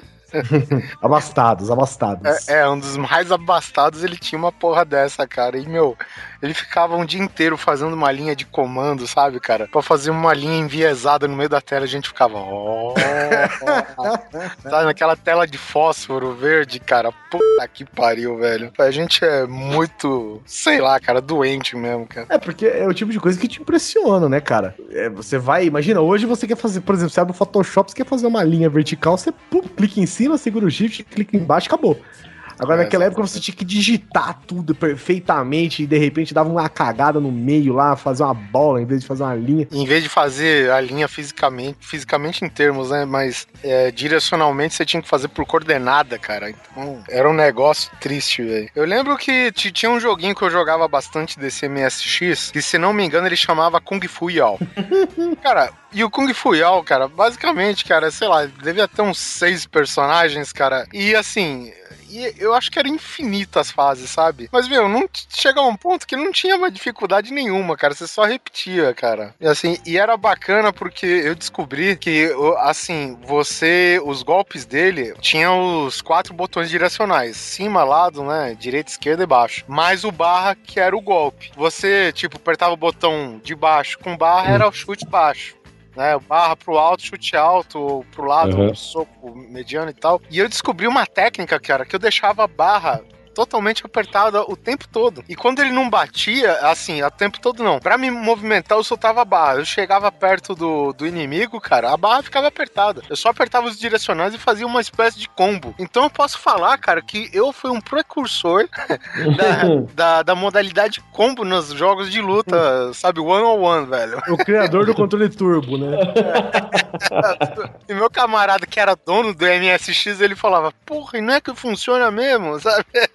E o legal é que aí, sem querer, você falou um negócio, Guizão, que se bobear a galera não lembra, que é o controle turbo. Porra, controle turbo, quem já jogou sabe o que ele faz, velho. Meu amigo. Que Eu quebrada de galho, não? Puta que pariu. Pra quem não sabe, o controle turbo, gente, de um videogame, ele consistia numa série de alavancas correspondentes aos botões. Então, se você quisesse, por exemplo, ficar apertando o botão, sei lá, B, aí tinha uma alavanquinha que você travava, ligava ela e ele ficava apertando o B eternamente, tá ligado? Numa repetição frenética, assim. Então o negócio era manual, velho. Você virava o B, ele ficava lá apertando o B, desvirava e soltava. Isso aí pra jogo de luta era o que há, velho. Isso aí, quem tinha isso aí era o campeão da, da, da turminha. Tanto que eu lembro quando a gente ia jogar e o cara levava um videogame que tinha o turbo, era a regra. Não pode acionar o turbo, não pode acionar o turbo.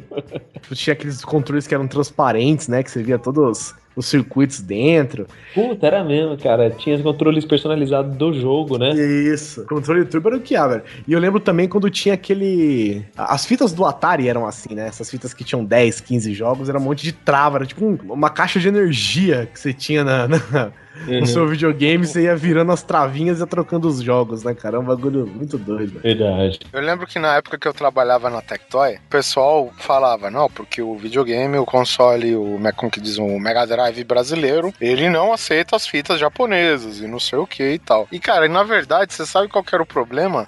Era uma estrutura plástica que ficava meio do lado interno na entrada do cartucho do Mega Drive e você, Você quebrava, simplesmente você quebrava, cara, e a fita, a fita entrava, cara. Era nada mais que um problema físico, sabe, da, da estrutura do, do, do gabinete do cartucho, cara. Era, eu lembro, eu lembro que tinha uma locadora. Puta, locadora de jogos, de fita de jogos, lembra disso? É, isso daí é. Não só, de jo- não só de jogos, como de console. Você também alugava o videogame se você quisesse. Sim. Era tipo 3 reais a hora, vai, vamos colocar. E os caras falavam: não, não, você traz a fita aqui, a gente compra, cobra de você aí um- uns 20, 30 conto, a gente faz ela funcionar. Aquilo era a mágica dos deuses. Esses caras devem manjar demais de videogame. Eles iam lá e quebravam a travinha. É verdade, cara. Eu, eu lembro até hoje do Master System, porque eu acho que foi a época que a tecnologia deu um salto absurdo, tá ligado? Tipo, a- em termos de games, cara. Porque praticamente antes do, do Master System a gente tinha o quê? A gente tinha o que? Atari, esses outros games aí de meio genéricos aí que é, eram um pouquinho melhor que Atari, talvez. O Mas, Master, cara, o Master System já era Sega, ou não? Era Tectoy, né? Tectoy. é, é Tectoy, Tectoy, exatamente. Tectoy. Tectoy, jogos da SEGA. O Mega Drive que quebrou as pernas do, do Master System. Não, mas aí não quebrou as pernas. Ele é a evolução do Master System, é da mesma empresa. A Tectoy era. Ela lançou o primeiro Master System e depois dos 8 bits, se eu não me engano, acho que o Master System era 8 bits, passou de 16 bits pro, pro Mega Drive. Mas, cara, como eu joguei jogos de verão, velho. Ah, pode crer. Jogos de verão era muito bom, cara. Eu só não gostava do joguinho de embaixadinha com a bolinha, velho. Mas Surf, é, BMX, cara, jogava direto, cara. Tu quebrou Era muito o controle? velho. Cara, o controle era meio triste, né? Ele era uma, digamos assim, uma versão prévia do controle do, do NES, né? Do Isso. quadradinho e tal. Assim, a gente nunca teve problema de quebrar controle, não, cara. Mas era, porra, é divertido pra caralho, cara. Eu- Assim, obviamente que se a gente for jogar hoje, cara, sabe, não vai te dar o adrenalina que, que te dava antes, cara. Pô, você fazer um tubo no surf, velho. Porra, velho, a galera, lá, você fazer um tubo que seu bonequinho não aparecia mais durante meia hora, o pessoal gritava na sua volta. Ah, o cara é foda, o cara é foda, não sei o quê. É. Aí de repente, do nada, o seu bonequinho saía do tubo, o cara fazia uma manobra no topo da onda e tal. Pô, cara, era os jogos de verão, cara, puta, BMX e, e surf é- era o que, que tinha, velho, no, no momento, cara. Muito bom. Quem ouve, né, Oliver Pérez falando isso, pensa num gráfico de PlayStation 3, Exa- né? exatamente, cara. Que ela num tubo fudido, faz uma manobra É, na saída, puta que pariu. pelo menos um, um screenshot disso aí pra galera É porque, é, assim, o... Kevin Slater. É, é. Aqui é brasileiro, aqui é Picuruta Salazar. Era o que havia, né, Guizão, cara? Pô, era a primeira vez que a gente tinha gráficos massivamente coloridos, sabe, cara? Você via, por mais que seja tudo, tudo cheio de. tudo pixelado, né? Cara, mas você via a água azul com as suas variações de, de tons de azul, a espuma branca, o surfista com aquelas roupas de cor gritante e tal. Pô, a gente não via isso no Atari, né, cara? Eu tive um Atari a partir do, do Master System, eu não tive quem teve, era um amigo meu. E depois de muito tempo, isso às vésperas do lançamento já da, da geração mais bambambam bam, bam aí do Super NES, cara, é que eu consegui ter um Mega Drive, cara. Mas, porra, os jogos de verão acho que é o, o que te jogou na cara. Eu, eu, eu acho que eu não fiquei tão abismado assim com videogames. Acho que a próxima geração de consoles que eu fiquei tão abismado assim foi quando eu joguei Super Mario no 64. É, isso foi assustador, realmente. Foi a última coisa que a Nintendo fez que eu falei, puta que coisa massa. O Neto falou. Agora dá pra fazer qualquer coisa em videogame. Agora dá pra. Agora, nossa, qualquer coisa. Eu, eu tô vendo aqui, cara, um vídeo do. do chama Surfing California Games. É, e vou falar, cara. Tem jogo indie com tecnologia atual que não tem uma qualidade gráfica legal desse jeito, assim, velho. É, então. É, Assim, ele pode ter até uma qualidade gráfica bacana, cara, mas a jogabilidade é exatamente a mesma. Hoje, que jogo que a gente joga aí 2D, tipo side-scrolling? Como que chama esse joguinho? Do cara que luta com as faquinhas lá, Guizão, que a gente comprou no Steam? É, Shank. Shank. Puta jogo bacana, cara. Mas, cara, ele é uma evolução da animação em Flash, meu. Entendeu? Mas como é divertido pra caralho, você dá tiro, facada e não sei o que, luta com gangue e não sei o que. Ele é mais ou menos, ele é um jogo, cara, que te volta a jogar naquele momento de nostalgia que a gente tem dos jogos de antigamente. Side-scrolling, pixelado. Hoje não é mais pixelado, hoje é uma animação bacana, um desenho bacana. Cara, pô, é muito legal, cara. Eu acho que a próxima vez que eu me sobressaltei com o jogo foi jogando o Wolfenstein, sabe? Que é, é o pré- Tá. é o pré- é o pré-Doom, né? Wolfenstein 3D. O Wolfenstein 3D, exatamente, cara. Que era tudo meio branco e preto. Não, não, ele tinha cores. Tinha cores tinha, ainda? Tinha, tinha. Era, Branco era e preto era só TV, Oliver. o seu monitor era verde. O monitor, então, beleza. É, Não, eu, também- eu não tinha. Eu jogava no computador do amigo meu, eu não tinha em casa, entendeu? Eu morria de medo dos Doberman, cara. Que é, hoje em dia, ler esses Doberman eram tipo 4 pixels gigantes marrons, assim, sabe? Mas era muito foda aquele jogo. Você tinha que invadir o castelo do Hitler. Exatamente. O Hitler que tinha um Mecha Warrior gigante, né? Isso, isso, isso, isso, isso. Eles vão refazer, ou refizeram esse ano, né? Return of Sim. the Cast of Wolfenstein, uma coisa assim. Não, é New Order. Tá. É, ele é o pré-Doom, né? Foi o primeiro jogo First Acho que ele é o primeiro FPS. Não sei agora. PS, eu acredito que sim, cara. Aí, alguém mais viciado que comente aí, deixa comentário, mande e-mail. Mas eu acredito que sim. Eu acho que ele era o primeiro FPS e aí depois veio o Doom mesmo, que é pra chutar bundas, né?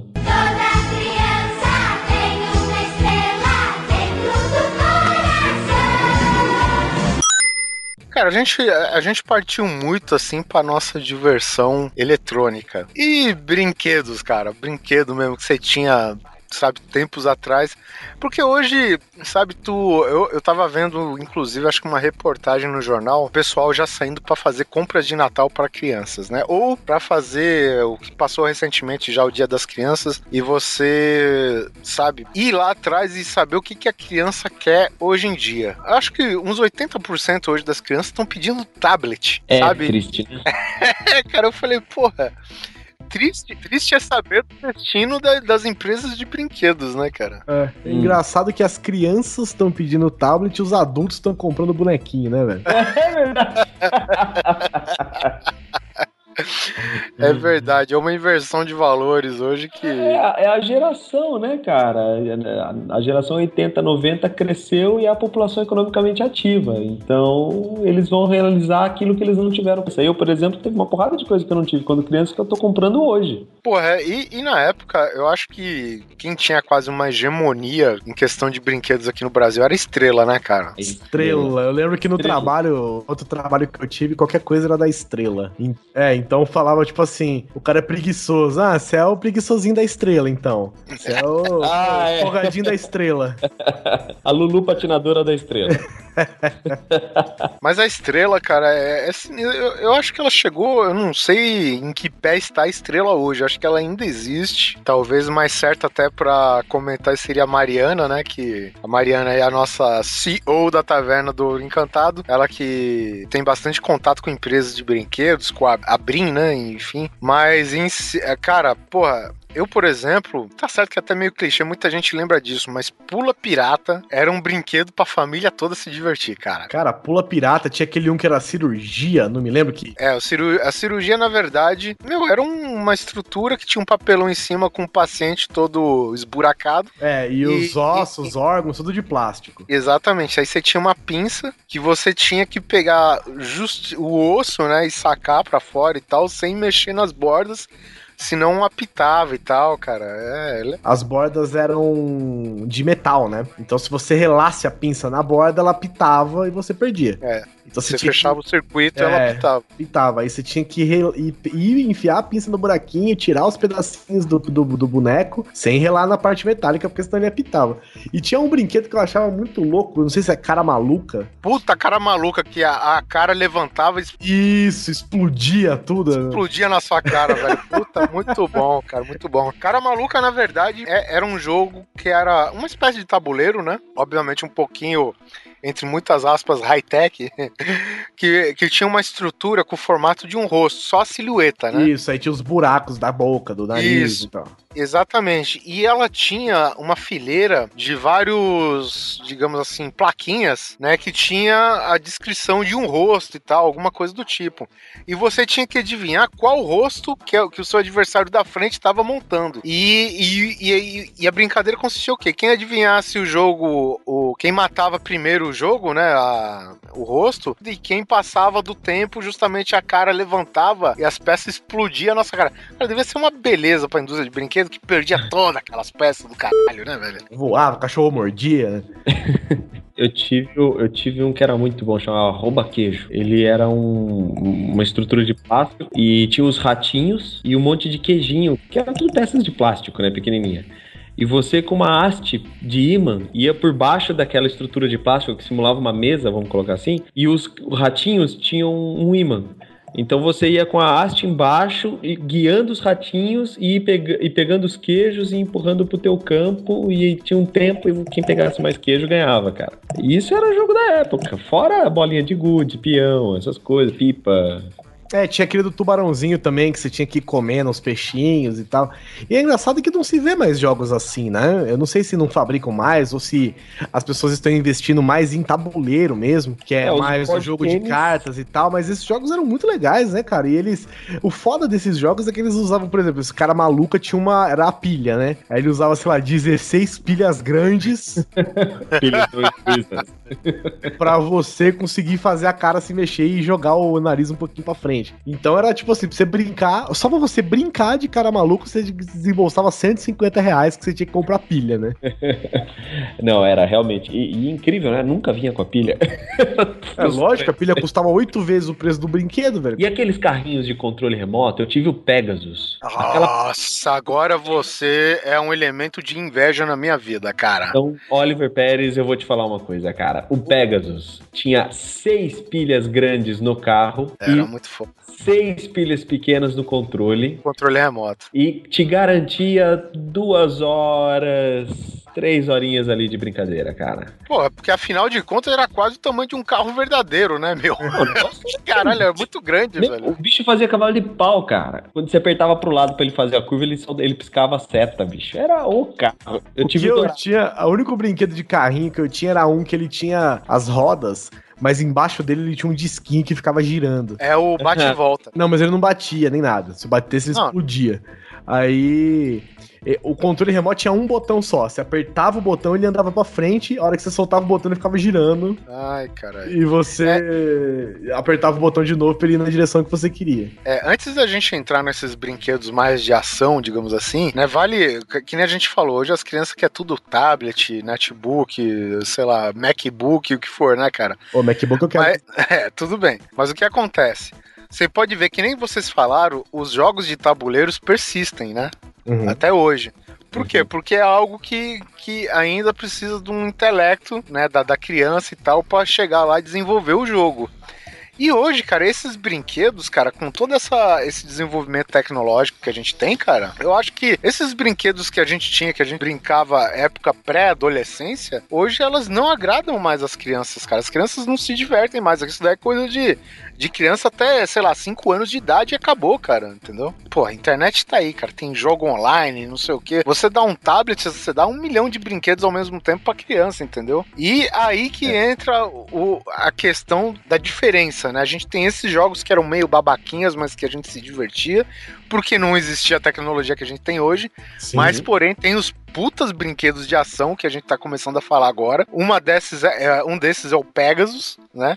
Que eu não Pegasus. lembro se era da Estrela, era da Estrela, não lembro. E tinha, cara, olha, olha só, tinha um brinquedo, ele era mais simples, mas era como se fosse um caminhão com 16 eixos de pneu, velho. Eu, meu irmão tinha Meu irmão tinha chamado Dragster. Não, chamava Colossus. Colossus, que era o concorrente do Pegasus. Era briga, era uma puta briga. Tipo LOL e Dota hoje, pra você que tá ouvindo. Era Colossus Não, e Pegasus, cara. Era uma briga feia, cara. Ó, o, o Colossus não é esse aí não, Oliver. O Colossus é tipo uma- um furgão. Ele Ó, tinha, o Pegasus, o Pegasus era da estrela, assim. ele tinha quatro rodas. Era um carro bonito pra caramba. Ele me lembrava a BMW. Na frente era uma frente de BMW, a traseira era do Diplomata. Lembra do carro? Da Chevrolet? Ah, não, tá certo. O Colossus, cara, é que é, que é o seguinte, ele tem, acho que duas versões, né? Tem uma que é esse é um jipão meio furgão aí que o Guizão falou, e outro que ele é um carro desses estilo de corrida de areia. Isso. É, ele parece uma centopeia feita de rodas. Então, esse brinquedo que eu tô me referindo, que é a tal da centopeia feita de rodas. E agora, infelizmente, eu não tô lembrando, cara. Mas o filho da puta subia em tudo quanto era lugar. Porque, afinal de contas, eram seis eixos, todos móveis. E Uhum. não, cara, a não ser uma parede vertical, não existia obstáculo pra ele, cara. É, e ele e tinha uma- e a parede vertical mesmo assim, ele subia na parede, virava e, e meio que capotava e voltava funcionando, né? Ia fazer a banana pra parede e saía fritando pneu. Porra, eu vou te falar, ô, Oliver, que eu devo ter esse Pegasus guardado na caixa ainda, hein? Se eu tiver, eu vou tirar uma foto. Ele tinha um arinho na frente. Era outra empresa de brinquedo que nos anos 80 era, assim, em termos de brinquedos de ação e que meio que disputava o território com a estrela, era a Glaslit. Glaslit. A- Porque a Glaslit, ela representava todos esses carros de séries dos anos 80, sabe? Então, furgão do, do Esquadrão Classe A, furgão do Duro na Queda, caminhão do BJ, Super Máquina, ele tinha a licença de todos esses produtos aí, cara, entendeu? Uhum. E a Super Máquina sequer se parecia com a Super Máquina, entendeu? e, e era fricção e tal. E eu lembro que teve a Super Máquina 2 e aí sim, né? Que era bem parecida com o Kit e tal, cara. Mas basicamente, cara, era todos carrinhos de fricção, né? Só pra esclarecer, Kit era o nome do carro Super Super Ma- Máquina. Da Super Máquina, exatamente. Que depois refizeram, né, o seriado aí com um, um Shelby Cobra.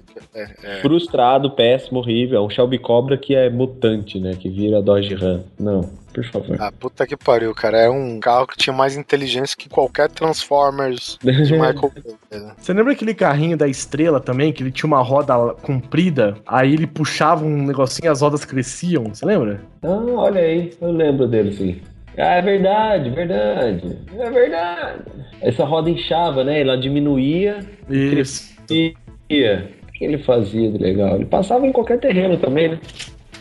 Ah, olha só, esse brinquedo a estrela é foda, né, cara? E na verdade era uma borracha que esticada, ela era quase que uma esteira, e, assim, e, a, e a partir do momento que a roda se estreitava, a borracha ela criava os, Um os, tra- os traços de, de tração, né? É, cara, resumindo hoje, quem sobrevive, cara, é muita franquia de filme, né, cara? Que, que trabalha na mesma área e que tem brinquedos que não conta com essa tecnologia móvel básica da época, né, cara? Então a Uhum. gente tem brinquedos ainda de Star Wars, Uhum. né, que, que tem linha nova aí sempre todo ano. Hum. É, G.I. Joe, né, que, porra... Eu tava esperando você falar do comando de ação. É, G.I. tava-. Joe, a cada filme são um milhão de bonecos novos que lançam, né? É, cara, Mas vem cá, cada não tem mais a mesma pegada que era. Comandos em ação, cara, chegou uma época aqui no Brasil, cara, que. Era febre. puta, é, era febre, cara, sabe? E tipo, e não precisava, porque, porque o Comandos em Ação, cara, ele teve praticamente duas fases aqui. Que primeiro foi a fase em que todos os bonecos tinham aquele uniforme verde padrão do Uhum. exército. Militar. O máximo que tinha era funções, armas, né, que tinham funções diferentes e tal. Mas aí, cara, o pessoal, pô, começou a sair o boneco de lança-chamas, sabe? Piloto, jatos, veículos, deram aquela otimizada toda, né? Que tem até aquele jato que o Polar baba tanto. Ele comprou uma versão nova, né? Desse jato. Que ainda assim, nem a versão nova faz jus com a versão de antigamente, cara. Pra vocês terem uma ideia, cara. Mas assim, é. Cara, é uma brincadeira muito legal também na época, né? Hoje, cara, pô, comandos de ação era alvo de muitos colecionadores hoje, né? Eu lembro de um amigo que eu tinha lá na- na- no, no- no condado de Pirassununga e o cara tinha uma base móvel dos comandos em ação. Era um caminhão um, sei lá, uns três andares de altura. Ele morou nos Estados Unidos, essas coisas não tinham no Brasil, ele trouxe dos Estados Unidos. Era um caminhão com uns três andares de altura, cara, e ele abria a lateral quase como se fosse uma casa de boneca, sabe? E dentro do caminhão tinha sala, sala de comando, sala de armas, sala daquilo, sala daquilo. Era uma fortaleza móvel de comandos em ação, cara. Aquilo, acho que até hoje eu queria ter, bicho. Oliver, o carrinho chama Dragão. Ah, dragão. Tá aqui. É, esse mesmo. Cara, tinha uma cabine de caminhão dentro. É, tinha uma cabine de Caralho. caminhão. E, tipo, é, é, na verdade É ele tinha oito eixos e 16 pneus de cada lado, não era isso? É, e subia um monte de coisa, cara. Seis eixos e um, dois, três, quatro, cinco, seis, sete, oito e 16 pneus, porque os dois últimos eixos tinham quatro pneus. Ah, tá. Puta, É. ainda é isso. Caraca, velho, olha que pró. E aquelas miniaturas de Scania? Scania era uma febre também, né? Que tinha de miniatura de Scania, não fazia nada aquela porra. Era tipo, até tinha aqueles de madeira que você comprava em posto de, de, estre- É, de não, estrada, estrada pista única de Minas Gerais, sabe? Não, mas tinha uns que era, né, que era industrializado mesmo, de plástico e tal, É. cara, e eram bem caprichados, velho. Você via o interior do, da cabine, a carreta tinha suspensão, seja ela carreta ou baú. Uma coisa que Sabe? era épica em carrinhos da nossa época era se você mexesse o volante e mexesse as rodas. Lembra disso? Isso aí era Sim, puta que pariu. aí a gente tá mexendo já com os importadões, né, cara? É, aí já é outro nível. É, é, eu, eu inclusive eu ganhei da minha avó uma BMW que, que fazia justamente isso, uma das BMWs, sabe, antigonas, clássicas e tal. E minha irmã acabou em 5 segundos com aquela porra, falando, olha que legal, ele voa. O, o dragão, cara, era. Eu acho que eu tive delírios com esse brinquedo, velho, sabe? Eu, eu um lembro. controle cara, de velocidade, tinha uma porra louca. O bagulho era muito É, louco cara. sentido. Muito animal, cara. Vocês tiveram um Pense Bem? Sim. Nossa senhora. Eu não tive, mas a, a Débora, a minha, a minha querida namorida, ela, ti- ela tem e funciona até hoje. Pense Bem é um brinquedo maneiraço, né, velho? Você, na verdade, você comprava uma máquina que fazia barulhos E e... as cores. É, e cores, e você comprava mesmo os livrinhos, né? Que aí você. Ué, você comprava os livrinhos do Pense Bem lá. Você comprava e você digitava o código do livro no Pense Bem, e o Pense Bem ia, e você ia ter que responder as perguntinhas dele lá conforme o livrinho. Ah, puta, não, minto então. Eu confundi com Gênios, Ah, o Gênios também, porra, mas que o era Gênios, outro clássico. Gênios você tinha que ir. ir- Era jogo da memória, né? É, ele ia É. lá com tu, tu, tu, tu, era cores e sons. Isso, isso. Esse- É, esse aí, é, é esse aí que a Débora tem. Pense Bem era muito louco. Você comprava um livrinho com uma série de, de questões, né? De enquetes, e você digitava o código do livrinho lá, sei lá, o 892B. Aí ele, ele carregava as- a configuração baseada nas respostas do aparelhinho. Aí você ia lá na, na página 1. Aí a página 1 tinha lá, ah, qual é essa? Qual é a cor amarela? Aí tinha quatro bolinhas coloridas. Aí você digitava três, era amarelinha. Aí ele falava, correto. Era muito legal, velho. Cara, aquilo pra época, o pessoal deve estar ouvindo a gente falar isso. Isso pra época era assim: computador da NASA na mão de uma criança. E é legal que o, que o brinquedo, hoje já não é mais assim, mas antes o brinquedo ele tinha que se, a- se pautar num bagulho de papel, né? Isso. Então, tipo, você só digitava o código e você tinha que responder o negócio no papel, velho. Era muito maneiro. E hoje, por exemplo, é, o- é os primórdios desses laptopzinho pra criança que tem hoje, que é um laptop gigante com uma tela de uma polegada dentro. Faz, mano, fa- eu acho que, bom, é, não fazia muita coisa porque era um display só, né? Um negócio simples. Não, ele é bom, ele é bom pra peso de papel, cara. A Tectoy, na verdade, quando ela chegou, né, ela chegou meio que para revolucionar o mercado, porque ela trouxe os primeiros videogames mais potentes aí com que, que o Atari. Ela trouxe esses brinquedos aí que, digamos assim, um pouco mais de intelecto, né? Tem o Pense Bem, tem o Armatron, lembra? Armatron, nossa. Armatron.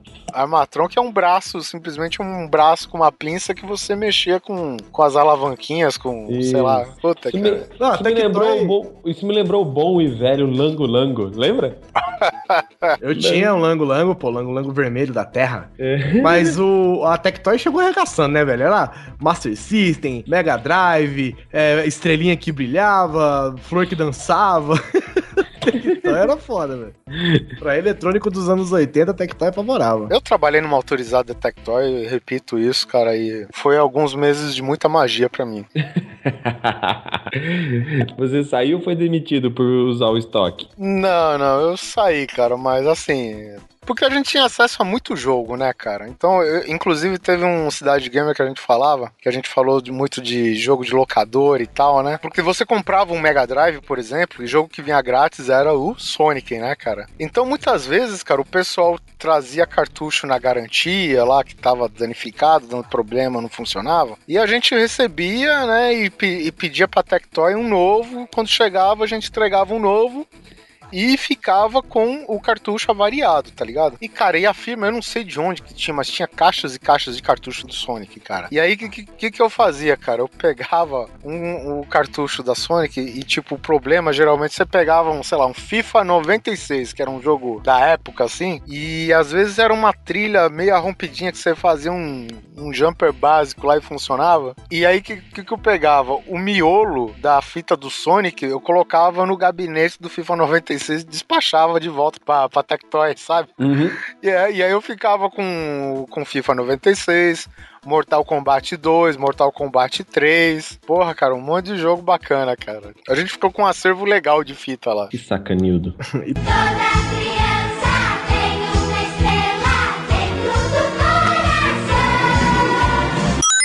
Pra fechar aqui, eu quero lembrar de uma coisa que eu acho que de vocês todos aqui, só eu passei por isso. Bichinho virtual, velho. Vocês tiveram? O Tamagotchi? Tamagotchi. Tamagotchi era o original, né? Era o, o caro, o Tamagotchi. Que coisa besta, né, velho? Que, que, que, vocês têm uma criança com um filho digital pra ter. Mas você sabe que essa onda voltou no iPhone e e smartphones eu, hoje da eu vida, né? baixei o Tamagotchi pro iPhone, velho. Nunca, nunca usei, mas eu baixei. Uhum. Eu tenho um pouco de revolta com ele porque tem um tal de Paul, não sei se vocês já viram, né? ah, já. A E Débora ele é mais aí. ou menos o mascote do Grande Coisa, sem pernas e sem braço. É, foi a primeira coisa que eu associei quando eu vi esse negócio. Falei, olha o coisa, marrom, É. parece um cocô o negócio.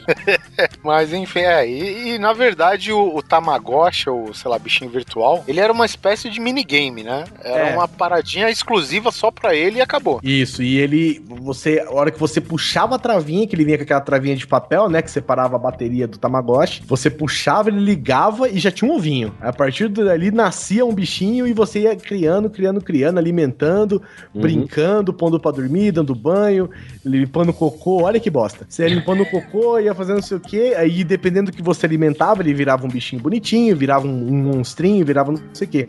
E o louco dele é que é o seguinte, como ele ficava 24 horas ligado, você tinha que... ele apitava no meio da noite, né? Pedindo comida, pedindo água, pedindo banho, brincadeira, qualquer coisa. Então você ficava com ele do seu lado e você acordava de madrugada Uhum. pra alimentar, dar banho, fazer alguma coisa com o seu bichinho, cara. Era tipo aqueles, aqueles brinquedos que os americanos fazem pra escola, que você, sei lá, levava uma boneca e tinha que limpar a boneca e fazer não sei o que, tratar como criança. E até ele se desenvolver até o momento que ele morria e virava um anjinho e você nascia de novo, um outro bonequinho e tal. E era assim, cara, o ciclo da Era vida isso, sem fim era só isso. pra encher seu saco de madrugada. Era isso. O Sheldon, o Sheldon tem um a oito anos, né? Eu já vi, cara, é, na época que, eu, que essas. que isso daí era bem. muito mais moda do que hoje, né?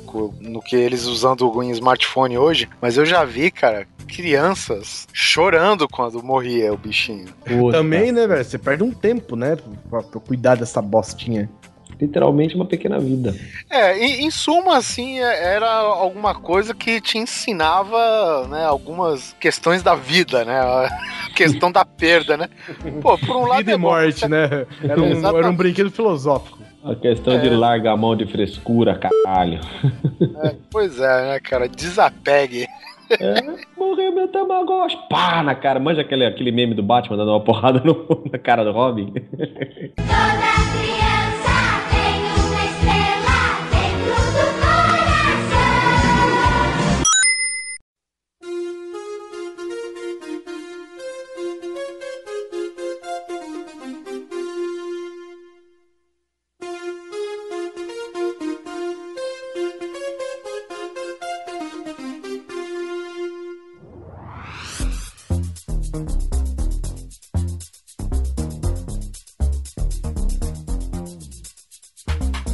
espero que vocês tenham gostado desse episódio de nostalgia, né? A gente queria começar só com nostalgias tecnológicas, a gente acabou desbundando pros brinquedos que a gente gostava também, que não, não deixa de ser nostalgia, né? Afinal de contas, esses eram parte da nossa infância e ainda fazem parte da infância de muitos ouvintes, eu tenho certeza. Se você lembra de algum brinquedo que a gente esqueceu, tá lá, Pogobol, não precisa ser Nossa. eletrônico necessariamente. Cara, Mas põe aí nos comentários, manda e-mail pra gente. Não se esqueça, se você ouve a gente pelo iTunes, acesse grandecoisa.com.br, dá um peixe viewzinho pra gente lá, dá um comentário. E no iTunes você dá um rank pra gente, rank 5 de preferência, faz um comentáriozinho lá só pra falar, tipo, ah, os caras são legais, tá? Que saudade do Airdrops, voltaram. E não importa. É legal porque, de repente, quem sabe a gente não vira um destaque no iTunes aí e acaba, acaba angariando ouvintes pra gente, fica legal pra todo mundo. Siga a gente no Twitter, Grande Coisa Underline, e a gente no Facebook, facebook.com barra grande coisa. Mais alguma coisa, Oliveira Pérez Simão Neto? Beto, cuida dos vinil do Megadeth pra mim, hein? eu fiz, eu, eu vendi meus vinis, cara. Depois que saiu toda a onda de CD. Fala aí, Megadeth, vinil, vou, posso pedir uma música? Pode pedir. Então manda aí The Secret Place, que eu adoro do Megadeth. Tem que pedir a pior música deles. Eu não gosto, cara. Ai, meu Deus do céu! Meu Deus do céu! Ah, que maravilha! Ah, que delícia, cara!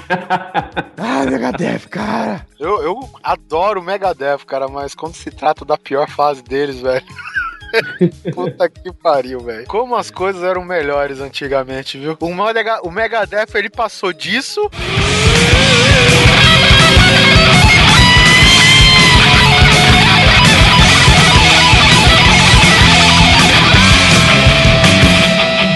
Pra isso daqui que o Neto passou. Então, escuta aí.